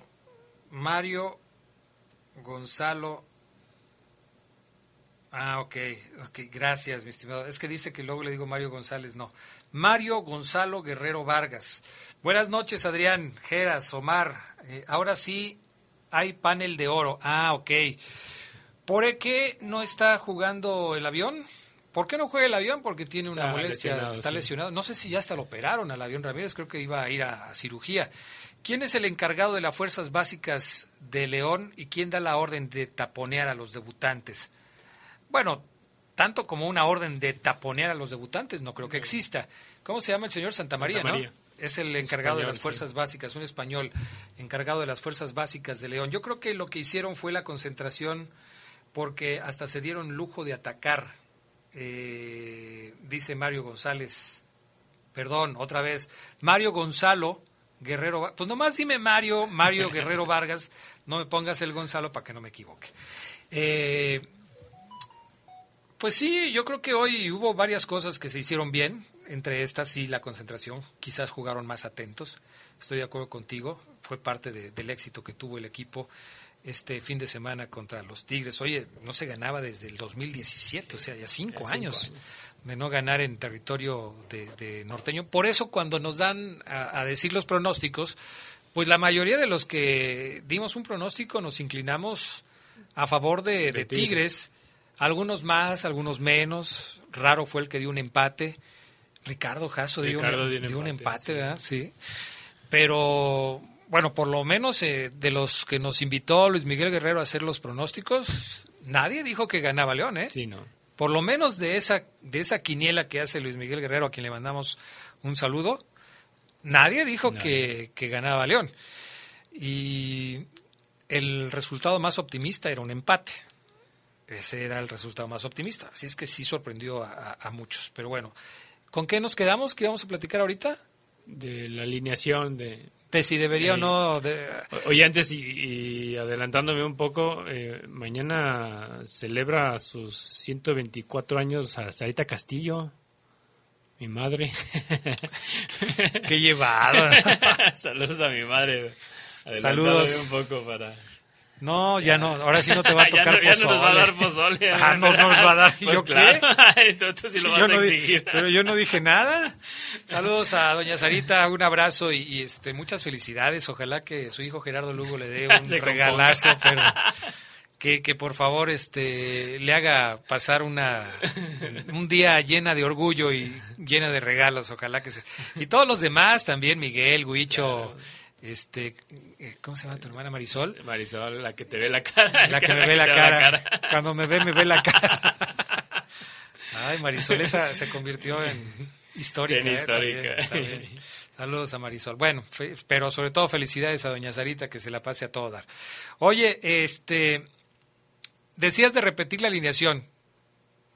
¿Se podía haber repetido la alineación de Juárez para ponerla y enfrentar a Tigres? Porque ganó. Sí, pero bueno, Dávila... Bueno, Dávila Está- estaba está expulsado. expulsado. Pero a reserva de lo de Dávila, se pudo haber Sí, repetido. Sí, Sí, prácticamente todos los demás hubieran, hubieran jugado. Hubieran podido jugar. No lo hizo. Ya hablamos del Chapo. de Byron. que- Hablamos de Dávila, que, de no, Dávila, que no estuvo. Hablamos de Byron. O sea, tres movimientos mínimo hizo el, el técnico. ¿Por qué debería repetir la alineación contra el equipo de Cruz Azul? O Yo sea, primero los argumentos. Primero, yo creo que por este misma, esta misma situación de la que habla Paiva y que también Omar lo, lo mencionaba, ¿no? Yo creo que fue un equipo que, que creyó lo que estaba haciendo. Y, y yo creo que si, si, si ya hablas de, de un cambio de chip, de mentalidad, de- al menos de, de- de un partido a otro, o de una circunstancia negativa a, a dos triunfos seguidos, pues debes de darle todavía más confianza a esa parte, ¿no? Eh, creo yo que los dos contenciones te funcionaron. Lo de Byron es muy poco probable que, pueda jugar por esta cuestión de, del citatorio que tiene con, la FIFA. Y que yo creo que, la decisión de mantener a Alvarado, pues eh, para mí sí debe de estar encima sobre un Dávila que, que no terminaba de convencer. ¿no? La sanción a Dávila debería ser aparte del partido Y luego de suspensión. aparte lo que dijo Paiva, ¿no? Sí, eh, pero a eso voy. ¿Se debería conformar con una sanción económica o, o le va a aplicar un tipo de ley ley renovada? O sea, de que te expulsaron, no vas de titular, vas a la banca y si te ocupo, este, pues puedes... Pues mira, si, si, si Paiva no se quiere meter en broncas con Dávila, le puede decir que, que le va a dar la oportunidad a Alvarado porque jugó bien. Ok. No tanto porque yo te castigo. Si, si por le lo tiene que, hiciste, decir ¿no? algo, le puede decir eso. Así. Bueno, eso, eso es lo que, lo que puede suceder. Eh, o sea, primero hablábamos de por qué, cuáles son los argumentos para que pudiera darse. eso. Aparte, no tienes un castigado, pues. Que yo creo que también eso es muy importante, ¿no? Ni ningún Ni lastimado, ningún lastimado, se supone. Exactamente. El León sale el miércoles, o sea, pasado mañana, rumbo a la Ciudad de México y avisó al club. Se van rumbo a la Ciudad de México el próximo miércoles, juegan el jueves. El partido es a las 7 A las de la 7 tarde. de la, de la tarde. Este... Iba a decir de la noche, pero creo que ya ibas a confundir más a la gente. ¿Yo? Sí, sí, que lo está diciendo eres tú. Eh, el, el tema es, ya dando los argumentos, ahora es, ¿es posible que se pueda dar? Porque primero, lo de Byron, decías tú, eh, a lo mejor no está disponible, pero según lo que había platicado el Charlie Contreras, lo de Byron puede ser hasta cierto punto virtual. Aparentemente no tendría que viajar. Vamos a suponer que es virtual. Si es virtual, yo creo que se aplica lo mismo que se aplicó para este fin de semana. Mm, Quizás no esté concentrado, Sí, no. no esté con su cabeza al 100% en este tema cuando tiene otro en la cabeza que lo está distrayendo. Es un Ahora, tema ¿tú, tú pesado, crees, gordo, ¿tú ¿eh? crees que, que sí vayan en contra? O sea, que sí se pueda dar un fallo en contra de Byron. Pues mira, yo estuve eh, checando información hoy por la tarde. Eh, estaba leyendo y escuchando a algunos eh, periodistas ecuatorianos que decían que el famoso audio ya fue presentado como prueba en los alegatos de los chilenos en una ocasión anterior y que había sido desechado. O sea, aparentemente este audio no había salido a la luz, pero ya se había utilizado como prueba. Entonces no sería algo novedoso, sino que algo que, que se acaba de filtrar a la prensa. En ese contexto, pues no pueden volver a revisar una prueba que ya se presentó. Lo del acta de nacimiento, eso sí no lo había visto yo. Eh, parece que eso sí es nuevo, por lo menos no, no lo había visto. Y si juntas las dos cosas, de alguna manera Byron está aceptando que sí hubo una manipulación de documentos. No sé hasta dónde se puede llegar con eso. A lo que voy es de que, bueno, por ser, eh, va, va a ser la, la, la- la reunión virtual o como sea, va a ser en tiempos... Sí, es el jueves. El jueves, pero va a ser por la mañana, ¿no? O sea, ya, Sí. ya a la hora del partido ya Byron sabría el resultado, el de, la de la reunión. Bueno, pero quién sabe. A lo mejor, Sí, o sea- a lo mejor te dicen, ok, gracias, este, nosotros te avisamos, avisamos déjame ahí, tu teléfono, te- nosotros te marcamos. Sí, entonces sí. No por eso, no por eso yo digo saber. que va a ser muy difícil que Byron juegue contra Si. Byron no juega, pues se daría muy probablemente la repetición de, De este Cervantes. chico Cervantes. Pero en lo demás, no tendrías por qué cambiarle. Pues no. Pues prácticamente, digo, en el papel parecería más difícil ganarle a Tigres que ganarle a Cruz Azul. Exactamente. Y le ganaste a Tigres. Así es. Y, y yo creo que le conviene más a León consolidar un cuadro titular que tratar de sorprender a Cruz Azul, ¿no? O sea, en la fecha 16, porque es este partido es adelantado de la fecha 16, el León estaría presentando su primera repetición de, alineación. Si es que Paiva así lo decide. Porque también Paiva puede decir, no, no, no. Ya, eh, eh, basándonos en esto que escuchamos hace un momento en donde dijo que hay cosas que todavía no le gustan, eh, a lo mejor dice, no, no, no, no, no, no, no. Vamos a volverle a mover. Sí, en lo personal, sí, si Paiva cambia este cuadro, Adrián, yo no sé qué quiera Paiva. O sea, Pues no sé, que defiendan mejor, él mismo lo ha dicho.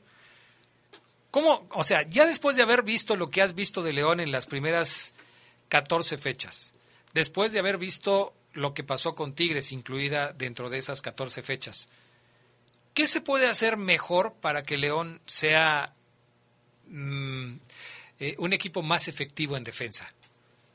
O sea, continuidad, ¿no? ándale, eso puede ser. Continuidad.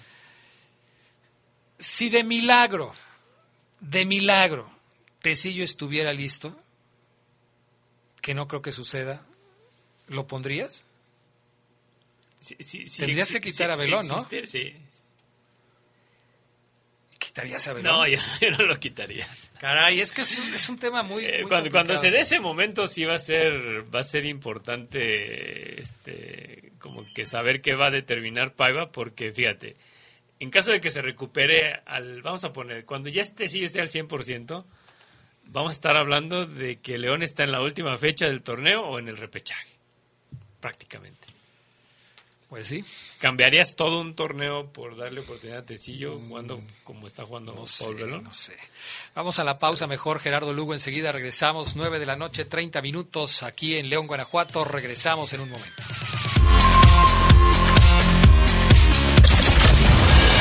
Poder del fútbol. Estás en el poder del fútbol. Poder del fútbol. Edición nocturna. Continuamos. Gracias a los acuerdos en la Cámara de Diputados, se creará el Centro Nacional de Identificación Humana para garantizar a toda persona desaparecida el derecho a ser buscada y localizada. Este centro diseñará, ejecutará y dará seguimiento a las acciones para recuperar y resguardar muestras humanas para su identificación. También apoyará a las fiscalías especializadas y locales para desempeñar labores de ubicación y búsqueda. Cámara de Diputados, Legislatura de la Paridad, la Inclusión y la Diversidad. ¿Sabes qué es el Tribunal Electoral? Sí, es la máxima autoridad en materia de elecciones. El que resuelve conflictos entre partidos y candidaturas. El que defiende mis derechos político-electorales. El que valida las elecciones y le da certeza jurídica. Es el encargado de brindar justicia electoral. El que garantiza que mi voto sea respetado. Tribunal Electoral Justicia que fortalece la voluntad ciudadana. Con el préstamo ordinario de Caja Popular San Nicolás, llévate hasta 10 mil pesos y festeja lo grande en este mes patrio. Págalo semanalmente y con una atractiva tasa de interés. Solicítalo en tu sucursal más cercana o pide informes vía Facebook. ¡Viva Caja Popular San Nicolás! La cooperativa de la gente.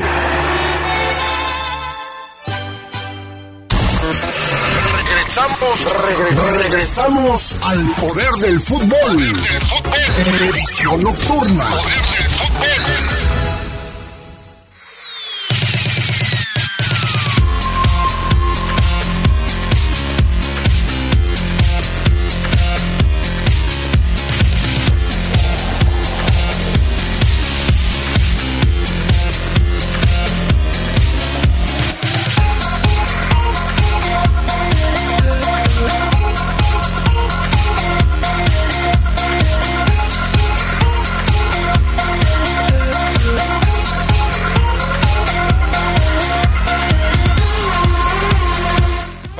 regresamos. Eh, dice Liz, saludos Liz, gracias por estar aquí. A pesar de que León prácticamente no metió gol, es uno de los partidos que más me ha gustado en cuanto a táctica, dice Liz. Saludos.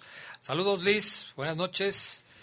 Eh, Lupillo, Paredes, eh, buenas noches a todos. Adrián, ¿por qué no hubo invitado hoy en el estudio de deportes del poder del fútbol y qué partidazo se aventó Barreiro? ¿O qué opinan del Morenazo Esmeralda? Saludos. Bueno, teníamos invitado, pero tuvo un contratiempo, nos avisó y, y, bueno, le mandamos un saludo. Eh, ojalá que pronto pueda estar aquí de regreso con nosotros. No les decimos quién para no para no moverle por ahí, pero sí, sí, ya teníamos el invitado, pero desafortunadamente un asunto personal no este le complicó venir esta noche aquí al poder del fútbol. ¿Qué opinas de Barreiro? ¿Tú, Gerardo? Bien, muy, muy, bien. A mí, yo creo que para mí ha sido el mejor partido que ha, que, sí. que ha dado, ¿no? Y fíjate que me gustó que de alguna manera se convirtió en el soporte del chico sí. Cervantes, ¿eh? Uh -huh. porque mucho hemos hablado de que uno de los problemas más importantes que ha tenido León en el, en el torneo ha sido la falta de coberturas oportunas. Y creo que eh, pues ahí se fueron turnando entre los dos, entre él, eh, entre el propio Barreiro y, y, Cervantes para detener como fuera posible a Quiñones. Que y a era, Caicedo, ¿no? Que, que era y a Caicedo. El, ese lado que, que estaba jugando y la verdad es que lo hicieron bien creo que se complementaron bien en ese en ese trabajo de poder detener a la ofensiva de Tigres pues prácticamente no vimos por ejemplo que Guiñac salvó esa jugada que, de, de que, esa barrera que estábamos no comentando eh, Caicedo pues prácticamente no tuvo ninguna Quiñones mucho batallar mucho eh, tratar de de penetrar, pero tampoco pudo. Eh, por eso me parece Córdoba, que hicieron que un buen trabajo. quería entrar. Y no este, lo dejaron, no, no o sea, dejaron. no tuvo por ahí un disparo Córdoba interesante, pero nada más, o sea, sí me parece que Barreiro jugó bien. Eh, ojalá que así se mantenga, sí. porque va a ser, sería un soporte importante para la defensiva del conjunto Esmeralda. Si yo te preguntara, Gerardo Lugo, para ti, ¿quién fue el mejor jugador de la Fiera? ¿A quién le vas a entregar el trofeo de mejor jugador en el partido del Híjole. sábado? Difícil, ¿no? Sí. Acuérdate que tú eras el encargado de decir el jugador. Eh, de, ¿Te acuerdas? En, en... ¿Y ahora? Híjole. Yo te voy a dar el mío. Yo, a ver. Y, y, mientras tú le piensas a ver Ajá. si estás de acuerdo conmigo o quieres proponer otro. A mí me gustó mucho Jairo Moreno. Jairo. Fíjate que, que, es que es que yo pongo a la par lo que hizo Jairo y lo que hizo Campbell. Uh -huh. Pero si, si tú vas a, vas a salir como, como siempre, no, es que decide por uno. Uh. Me quedo con Jairo. Bueno, es que te pregunté cuál es el mejor jugador, no te dije cuáles son los dos mejores jugadores. sí. No es que yo salga con cosas raras. Me, me, quedo, con, me quedo con Jairo. Sí, pues no, no, salgo con cosas raras, la pregunta es así. La pregunta es así. Y después me vayas a regañar y tenemos que molestar a Yolis ahí. Para no, no, no, para nada. Este, no, me quedo yo con Jairo. Yo, yo creo, yo abogo por Jairo porque me parece que fue un jugador muy punzante en el partido, porque hizo ese trabajo. Yo, yo estoy de acuerdo contigo en que Campbell también ha hecho esa labor de desgaste, de atacar, de defender. Pero, pero a mí Jairo me gusta mucho por ese desparpajo a la hora de conducir la pelota pegado a la banda, de, de ser un jugador que, que cuando está enchufado es sumamente peligroso por el costado izquierdo. Eh, desafortunadamente falló esa, pero sí tuvo generación de jugada. Es más, corrígeme si estoy mal, Pues pero la- fue el que provocó el gol. de- es el que el manda el servicio, ¿no? Cuando buscaba Di Llorio y, Y, y fue un balón que peleó en, en la banda. Sí. Cada que Jairo hace un encare y que no sabe si se va a correr por el centro o se va a ir por la banda y va a tratar de llegar a línea de fondo es un espectáculo. Porque lo tratan de detener a como de lugar, a veces lo consiguen, a veces no, pero cuando llega a línea de fondo y manda el servicio, se siente el peligro en el área rival. Creo que eso es lo que tiene que hacer eh, Jairo Moreno. Desafortunadamente le falta esa constancia para ser un jugador que de a tiro por viaje se ha considerado el, el jugador más eh, significativo en el, eh, en el desarrollo del partido, sobre todo en la generación de jugadas de peligro. No es así, Jairo, es, es un jugador intermitente. Y eso es lo que a mí me parece que le falta por solucionar. El día que Jairo sea más constante estaremos hablando de un crack. Sí, claro, ¿no? Por- porque cualidades la- la- las tiene. Incluso ya tiene esa experiencia para defender. Yo creo que, que Paiva esta, esta ocasión puso a los jugadores en el lugar donde, donde son naturales, ¿no? O sea, a, a Campbell yo te lo he dicho muchas veces, Campbell lo sacas de la banda derecha y se pierde. Pero Jairo ya había jugado ahí Sí, y no por había eso. tenido esas Por oportunidades. eso, o sea, pero, pero yo creo que se fue más a esa lógica, de dónde, de dónde ellos podían dar un, un mejor funcionamiento an- ante un rival. O sea, con- en, eso estoy de acuerdo contigo. Pero aunque Paiva ya lo había puesto ahí, Sí. en otras ocasiones Ya- Jairo ya- no había ya no hecho había hecho eso. eso. ¿sí? sí hay ocasiones en las que sí logra tener un partido como el que tuvo el sábado, pero, pero no siempre es así. Por eso yo te decía que, que a veces al jugador cuando le das una responsabilidad eh, eh, o una exigencia, te puede responder mejor, ¿no? Yo te decía hace rato, eh, quizá Fidel y a Iván les dijo, ¿saben qué? Ustedes no se metan en Honduras, o sea, no se vayan al ataque, al abordaje, ustedes no son los que tienen que atacar. Eso dejemos, la salida la dejamos en Jairo y en Campbell y como se dio, ¿no? en defender. Esa es su Exactamente. chamba. Para eso los pongo el día de hoy. Y ustedes no traten de hacer algo más. Eh, la, la pregunta es, bueno, León hoy depende de sí mismo.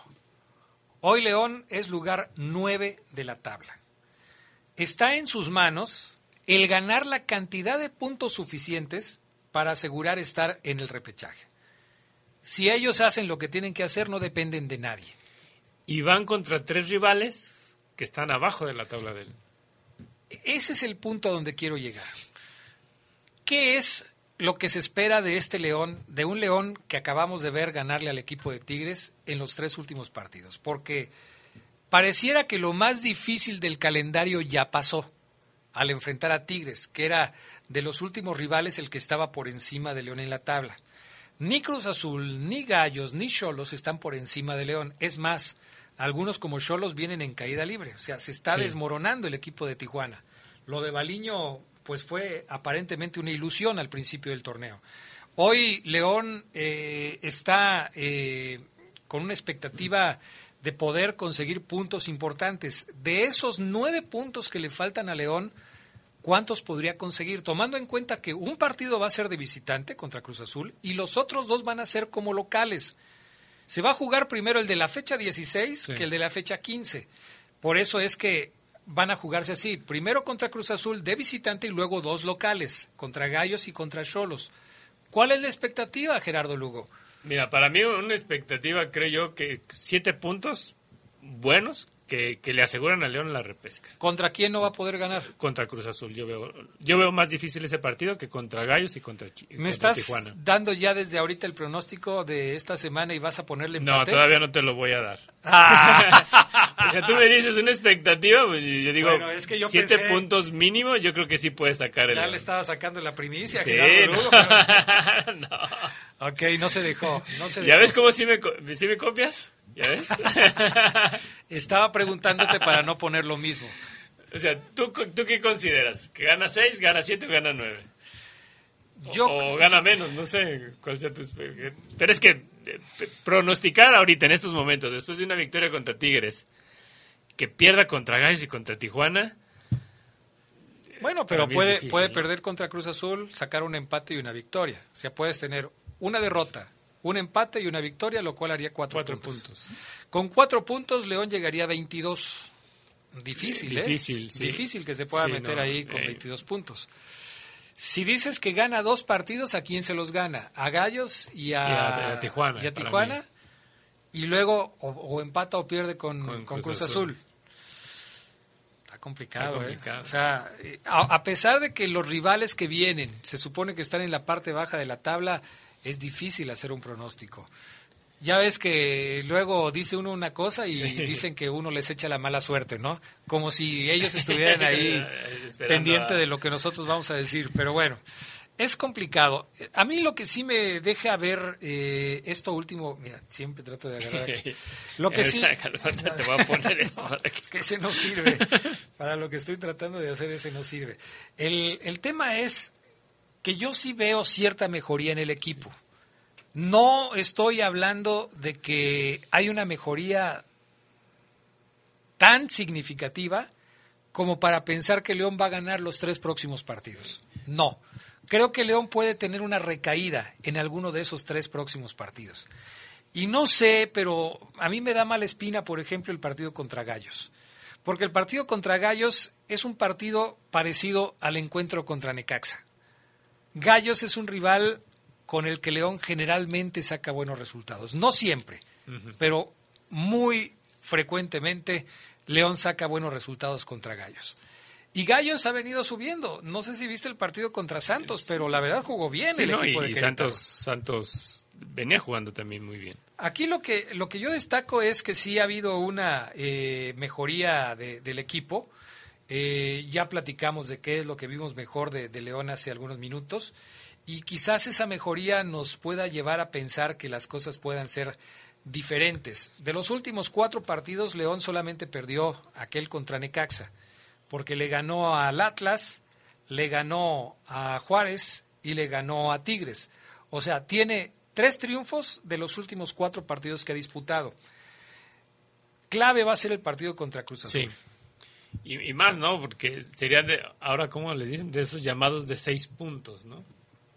O sea, si el León Eh, sí. le gana a Cruz Azul, prácticamente lo está dejando a un lado ya a, a- a la, a la máquina. Y, y se metería León de lleno para pelear una repesca como local, ¿no?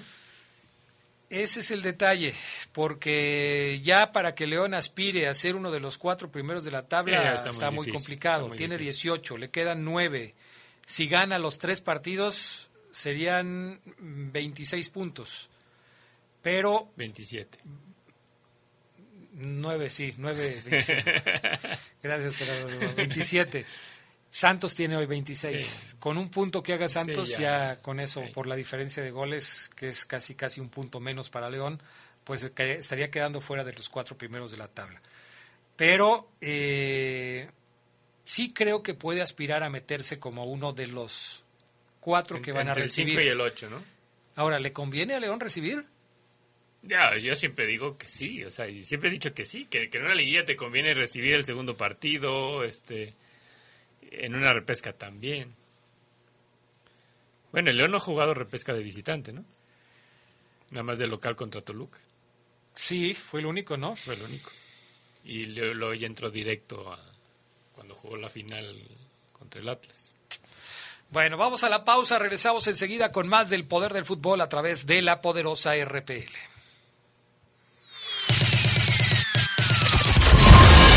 Poder del fútbol. Estás en el poder del fútbol. Poder del fútbol. Edición nocturna.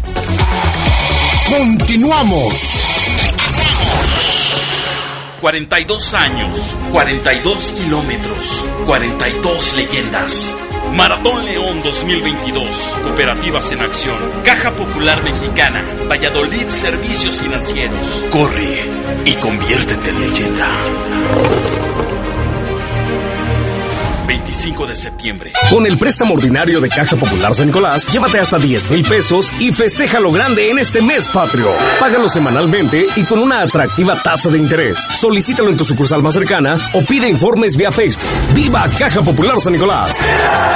La cooperativa de la gente.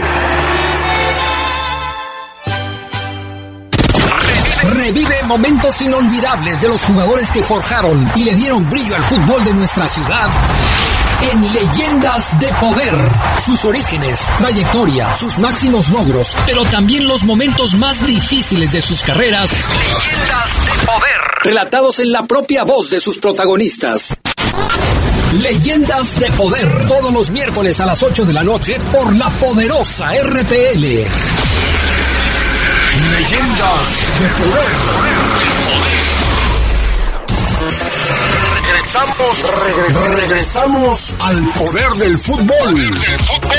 Edición nocturna. Ay,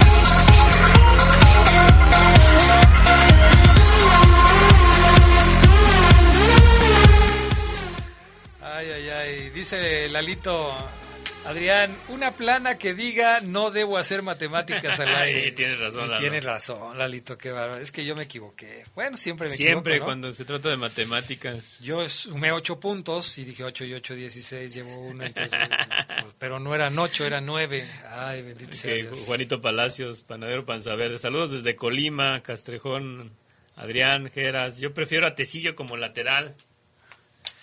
Tecillo como lateral, pero no van a quitar a Osvaldo No, no Rodríguez. lo van a quitar. Digo, si lo fueran a quitar, yo hubieran puesto a, A Villa. a Oscar Villa, ¿no? Pero no, pues no, no lo van a quitar. En fin, pues así están las cosas para el conjunto de los Esmeraldas de León. Veremos entonces cómo va el tema eh, ya en los partidos finales. ¿Qué será lo más difícil contra Cruz Azul? O sea, ¿qué será lo más difícil que tiene Cruz Azul para enfrentar a León? Hay jugadores como Ángel Romero que creo que lo están haciendo bien. Eh, hay jugadores que de repente no terminan por dar el estirón. No sé si Rotondi va a estar listo para jugar contra León. Pero en términos generales, ¿qué sería? De los tres partidos que lleva dirigidos el eh, Potro Gutiérrez, ha perdido uno y ha ganado Ganado dos. Este sería el cuarto partido del Potro Gutiérrez frente a León. O sea, sí ha tenido mejoría, ¿no? De cierta manera. Pues sí. La tenía peor Aguirre. Sí, lo tenía peor Aguirre. Entonces, ¿de qué debería cuidarse León frente a Cruz Azul, tú que conoces más a la máquina? Fíjate que, que yo siento que la, la cuestión de anular a, a un jugador como Carlos Rodríguez, ¿no?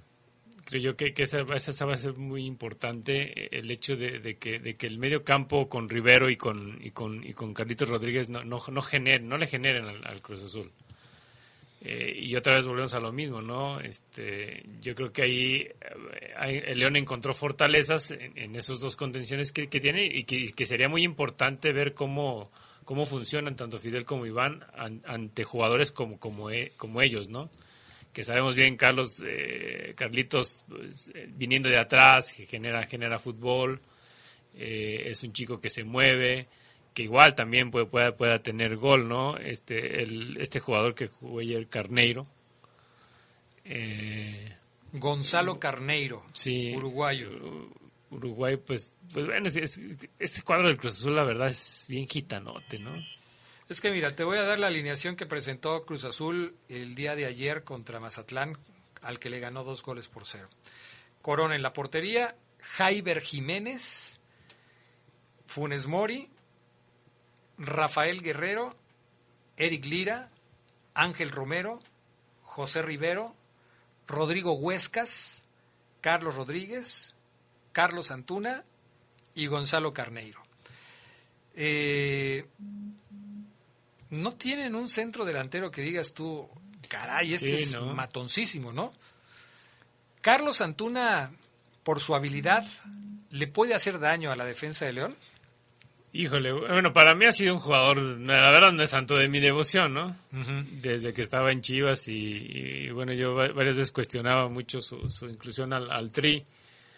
Eh, yo, yo creo que se debe de cuidar más de otros jugadores que vienen de atrás que, los mismos delanteros, ¿no? Ayer que, también escuchaba la, transmisión por la poderosa, este, se, hablaba mucho de, esa parte, ¿no? De, de que Cruz Azul pues también tiene una defensa que es que es endeble.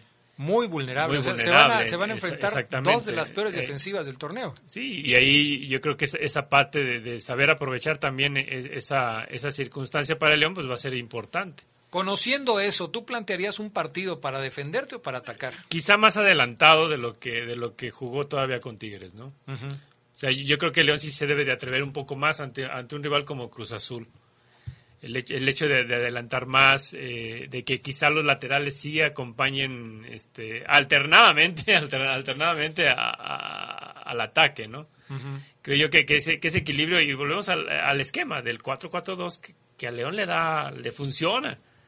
O sea, por más que Paiva quiera este, tener carrileros y todo el pues rollo, ahorita pues no. creo que le funcione. no, le, va a mover. Si le está funcionando lo otro, quizás cambie los nombres, pero no cambia sí, pero el no esquema. cambia el esquema, no cambia el o sea, Ahí cambias la alineación, pero no cambias la forma de jugar. Sí. Yo digo que, que sí, sí, sí debe de atreverse a, precisamente por esta misma debilidad que tiene la máquina, debe de atreverse a jugar más adelante.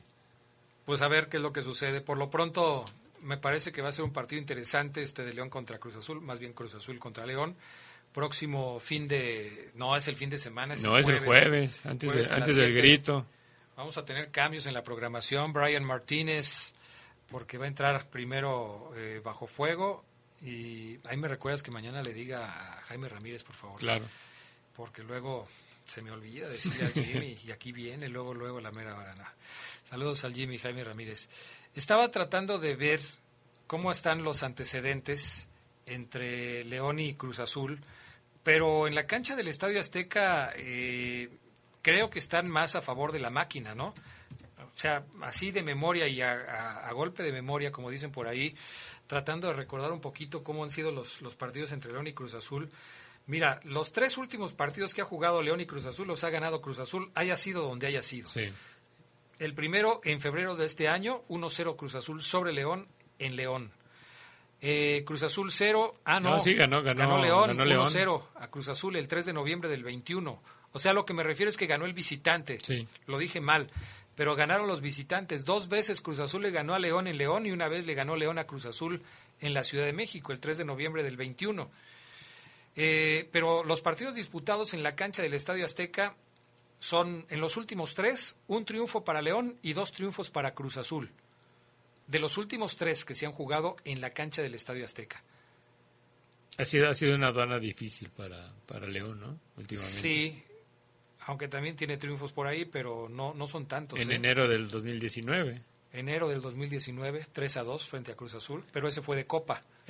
Ese fue de Copa. Y antes de eso, 3-2 noviembre del 16, en el Apertura 2016. No, en, el triunfo de, 3-2 fue en la jornada 2, ¿no? Según lo que yo tengo aquí. Pero del 19, ese es el de Copa.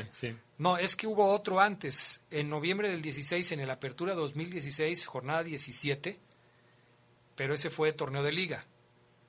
O sea, estás hablando de que León en la Ciudad de México ha ganado una, dos, tres veces del 2016 para acá. Bueno, muy pocas veces. Bueno, en torneos cortos solo ha ganado cuatro veces en el en, visitando al Cruz Azul.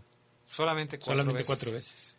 En torneos cortos. bueno, pero ahí estás metiendo los los 10 años que estuvo en el ascenso. Sí, o sea, desde el 96, todos los partidos que ha, que ha visitado el Cruz Azul, nada más cuatro, cuatro veces. Ah, y, y, Cruz Azul ha ganado 11 veces. Es que la Ciudad de México suele ser una aduana complicada para León, como lo es Monterrey. Suele ser. No estamos diciendo con esto que León va a perder, ojo, porque luego ya ves que se encrespan y dicen, ah, ya le están tirando mal. No, o sea, son las estadísticas, eso dicen los números. Las estadísticas no juegan, no juegan y ojalá que León haga un buen partido como lo hizo contra Tigres. Eso sí, León va a enfrentar al peor Cruz Azul de los últimos tiempos. Sí, sí, seguramente sí. Ya hubo otros, ¿eh? Gerardo Lugo. Peor todavía que esos Cruz Azules del Conejo Pérez y de todos que, que andaban arrastrando la cobija en algún tiempo. Pues sí, ¿no? Tú ves este Cruz Azul este, que, que, tenga... ¿Cuál, es la, la, la, cualidad que tú le ves a este Cruz Azul? No, bueno, me parece que es un Cruz Azul que se está rearmando apenas, o sea, bajo la una nueva idea futbolística que es la de la del Potro, la del Potro Gutiérrez, o sea, no sé si al Potro lo van a dejar para el Al, al parecer ya pinta para, para que se quede. Entonces, pues con más razón, o sea, está trabajando en una identidad con el club. Quizás para ellos ya aceptaron que es un torneo perdido, y que dicen, pues vamos a sacar conclusiones de lo que podamos conseguir que... en ese torneo y para planear el siguiente, sí. lo cual se me dio un error. Yo no soy de los que piensan de que no, pues ya fecha 14, ya olvídate, ya vamos pensando en el que sigue cuando sí, tienes no. todavía posibilidades matemáticas de meterte, ¿no? Pero bueno, cada quien. En fin, así están las cosas, ya veremos. Partido va entonces por la poderosa para que lo escuchen amigos, próximo jueves. Estaremos arrancando 15 minutos antes de las 7 para que estén al pendiente de lo que pueda suceder en la cancha del Estadio Azteca entre sí, juega, Cruz Azul y no, no, es, no es una jornada doble, es, es un partido adelantado. Así es. Y juega eh, León lo que es jueves y domingo esta, esta semana, ¿no? Contra Cholos, contra, contra Querétaro. Sí. Contra Querétaro el próximo domingo. A las 7 de la noche. Es el partido en la cancha del Estadio León. Sí, no es no es jornada, no doble, es, jornada doble. es que se adelantó este partido. Y después va a venir el viaje de León a, Eh, viene una fecha a Chicago, FIFA, ¿no? Una fecha FIFA y luego ya cierra contra Tijuana. Así va a ser, así así está. Ya, se, ya prácticamente se, ya se acabó, o sea, ya Sí, se acabó. Prácticamente se fue ya torneo, se está acabando el torneo y ya estamos hablando de que ya va a venir el cumpleaños de tu papá, el cumpleaños de mi Sí. hija, mi cumpleaños y luego el tuyo y se acabó el año. Ya. Bueno, ya después de septiembre ya todo es Navidad. Ya, Ya, todo es o sea, Navidad. Sí, ya cuando quitas los cuando quitas los adornos del 15 de septiembre, pon- pon las esferitas. Empieza a poner las esferitas de la Navidad. Sí. Así las cosas. Gracias amigos, estamos llegando al final del programa del día de hoy. Como siempre, un placer estar con ustedes a través de la poderosa RPL. Gracias a Brian Martínez. A ver, aquí mm, nos llegó un mensaje antes de que nos vayamos para no dejarlo sin mencionar. Eh, dice, buenas noches, son cuatro partidos del Potro. Cuatro partidos. Un perdido, un empate y dos ganados. Ah, no son tres, son cuatro. Ay, le va la máquina, entonces pues no creo que nos esté mintiendo, ¿no? Saludos, gracias. Eh, ¿Quién más por acá? Debe ser Acron, ya supongo. ¿Quién pone un avatar de la reina Isabel? Yo creo que sí. Sí, ok, sí es Acron ya. Saludos a Cronya, gracias por escucharnos también el día de hoy. Ya nos vamos, gracias a Jorge Rodríguez Sabanero, a Brian Martínez, Gerardo Lugo, gracias. Buenas noches a todos. Que descansen, sigan con la poderosa, ya viene, yo sé que te acordarás, mañana estamos otra vez con ustedes en los espacios deportivos de la poderosa RPL.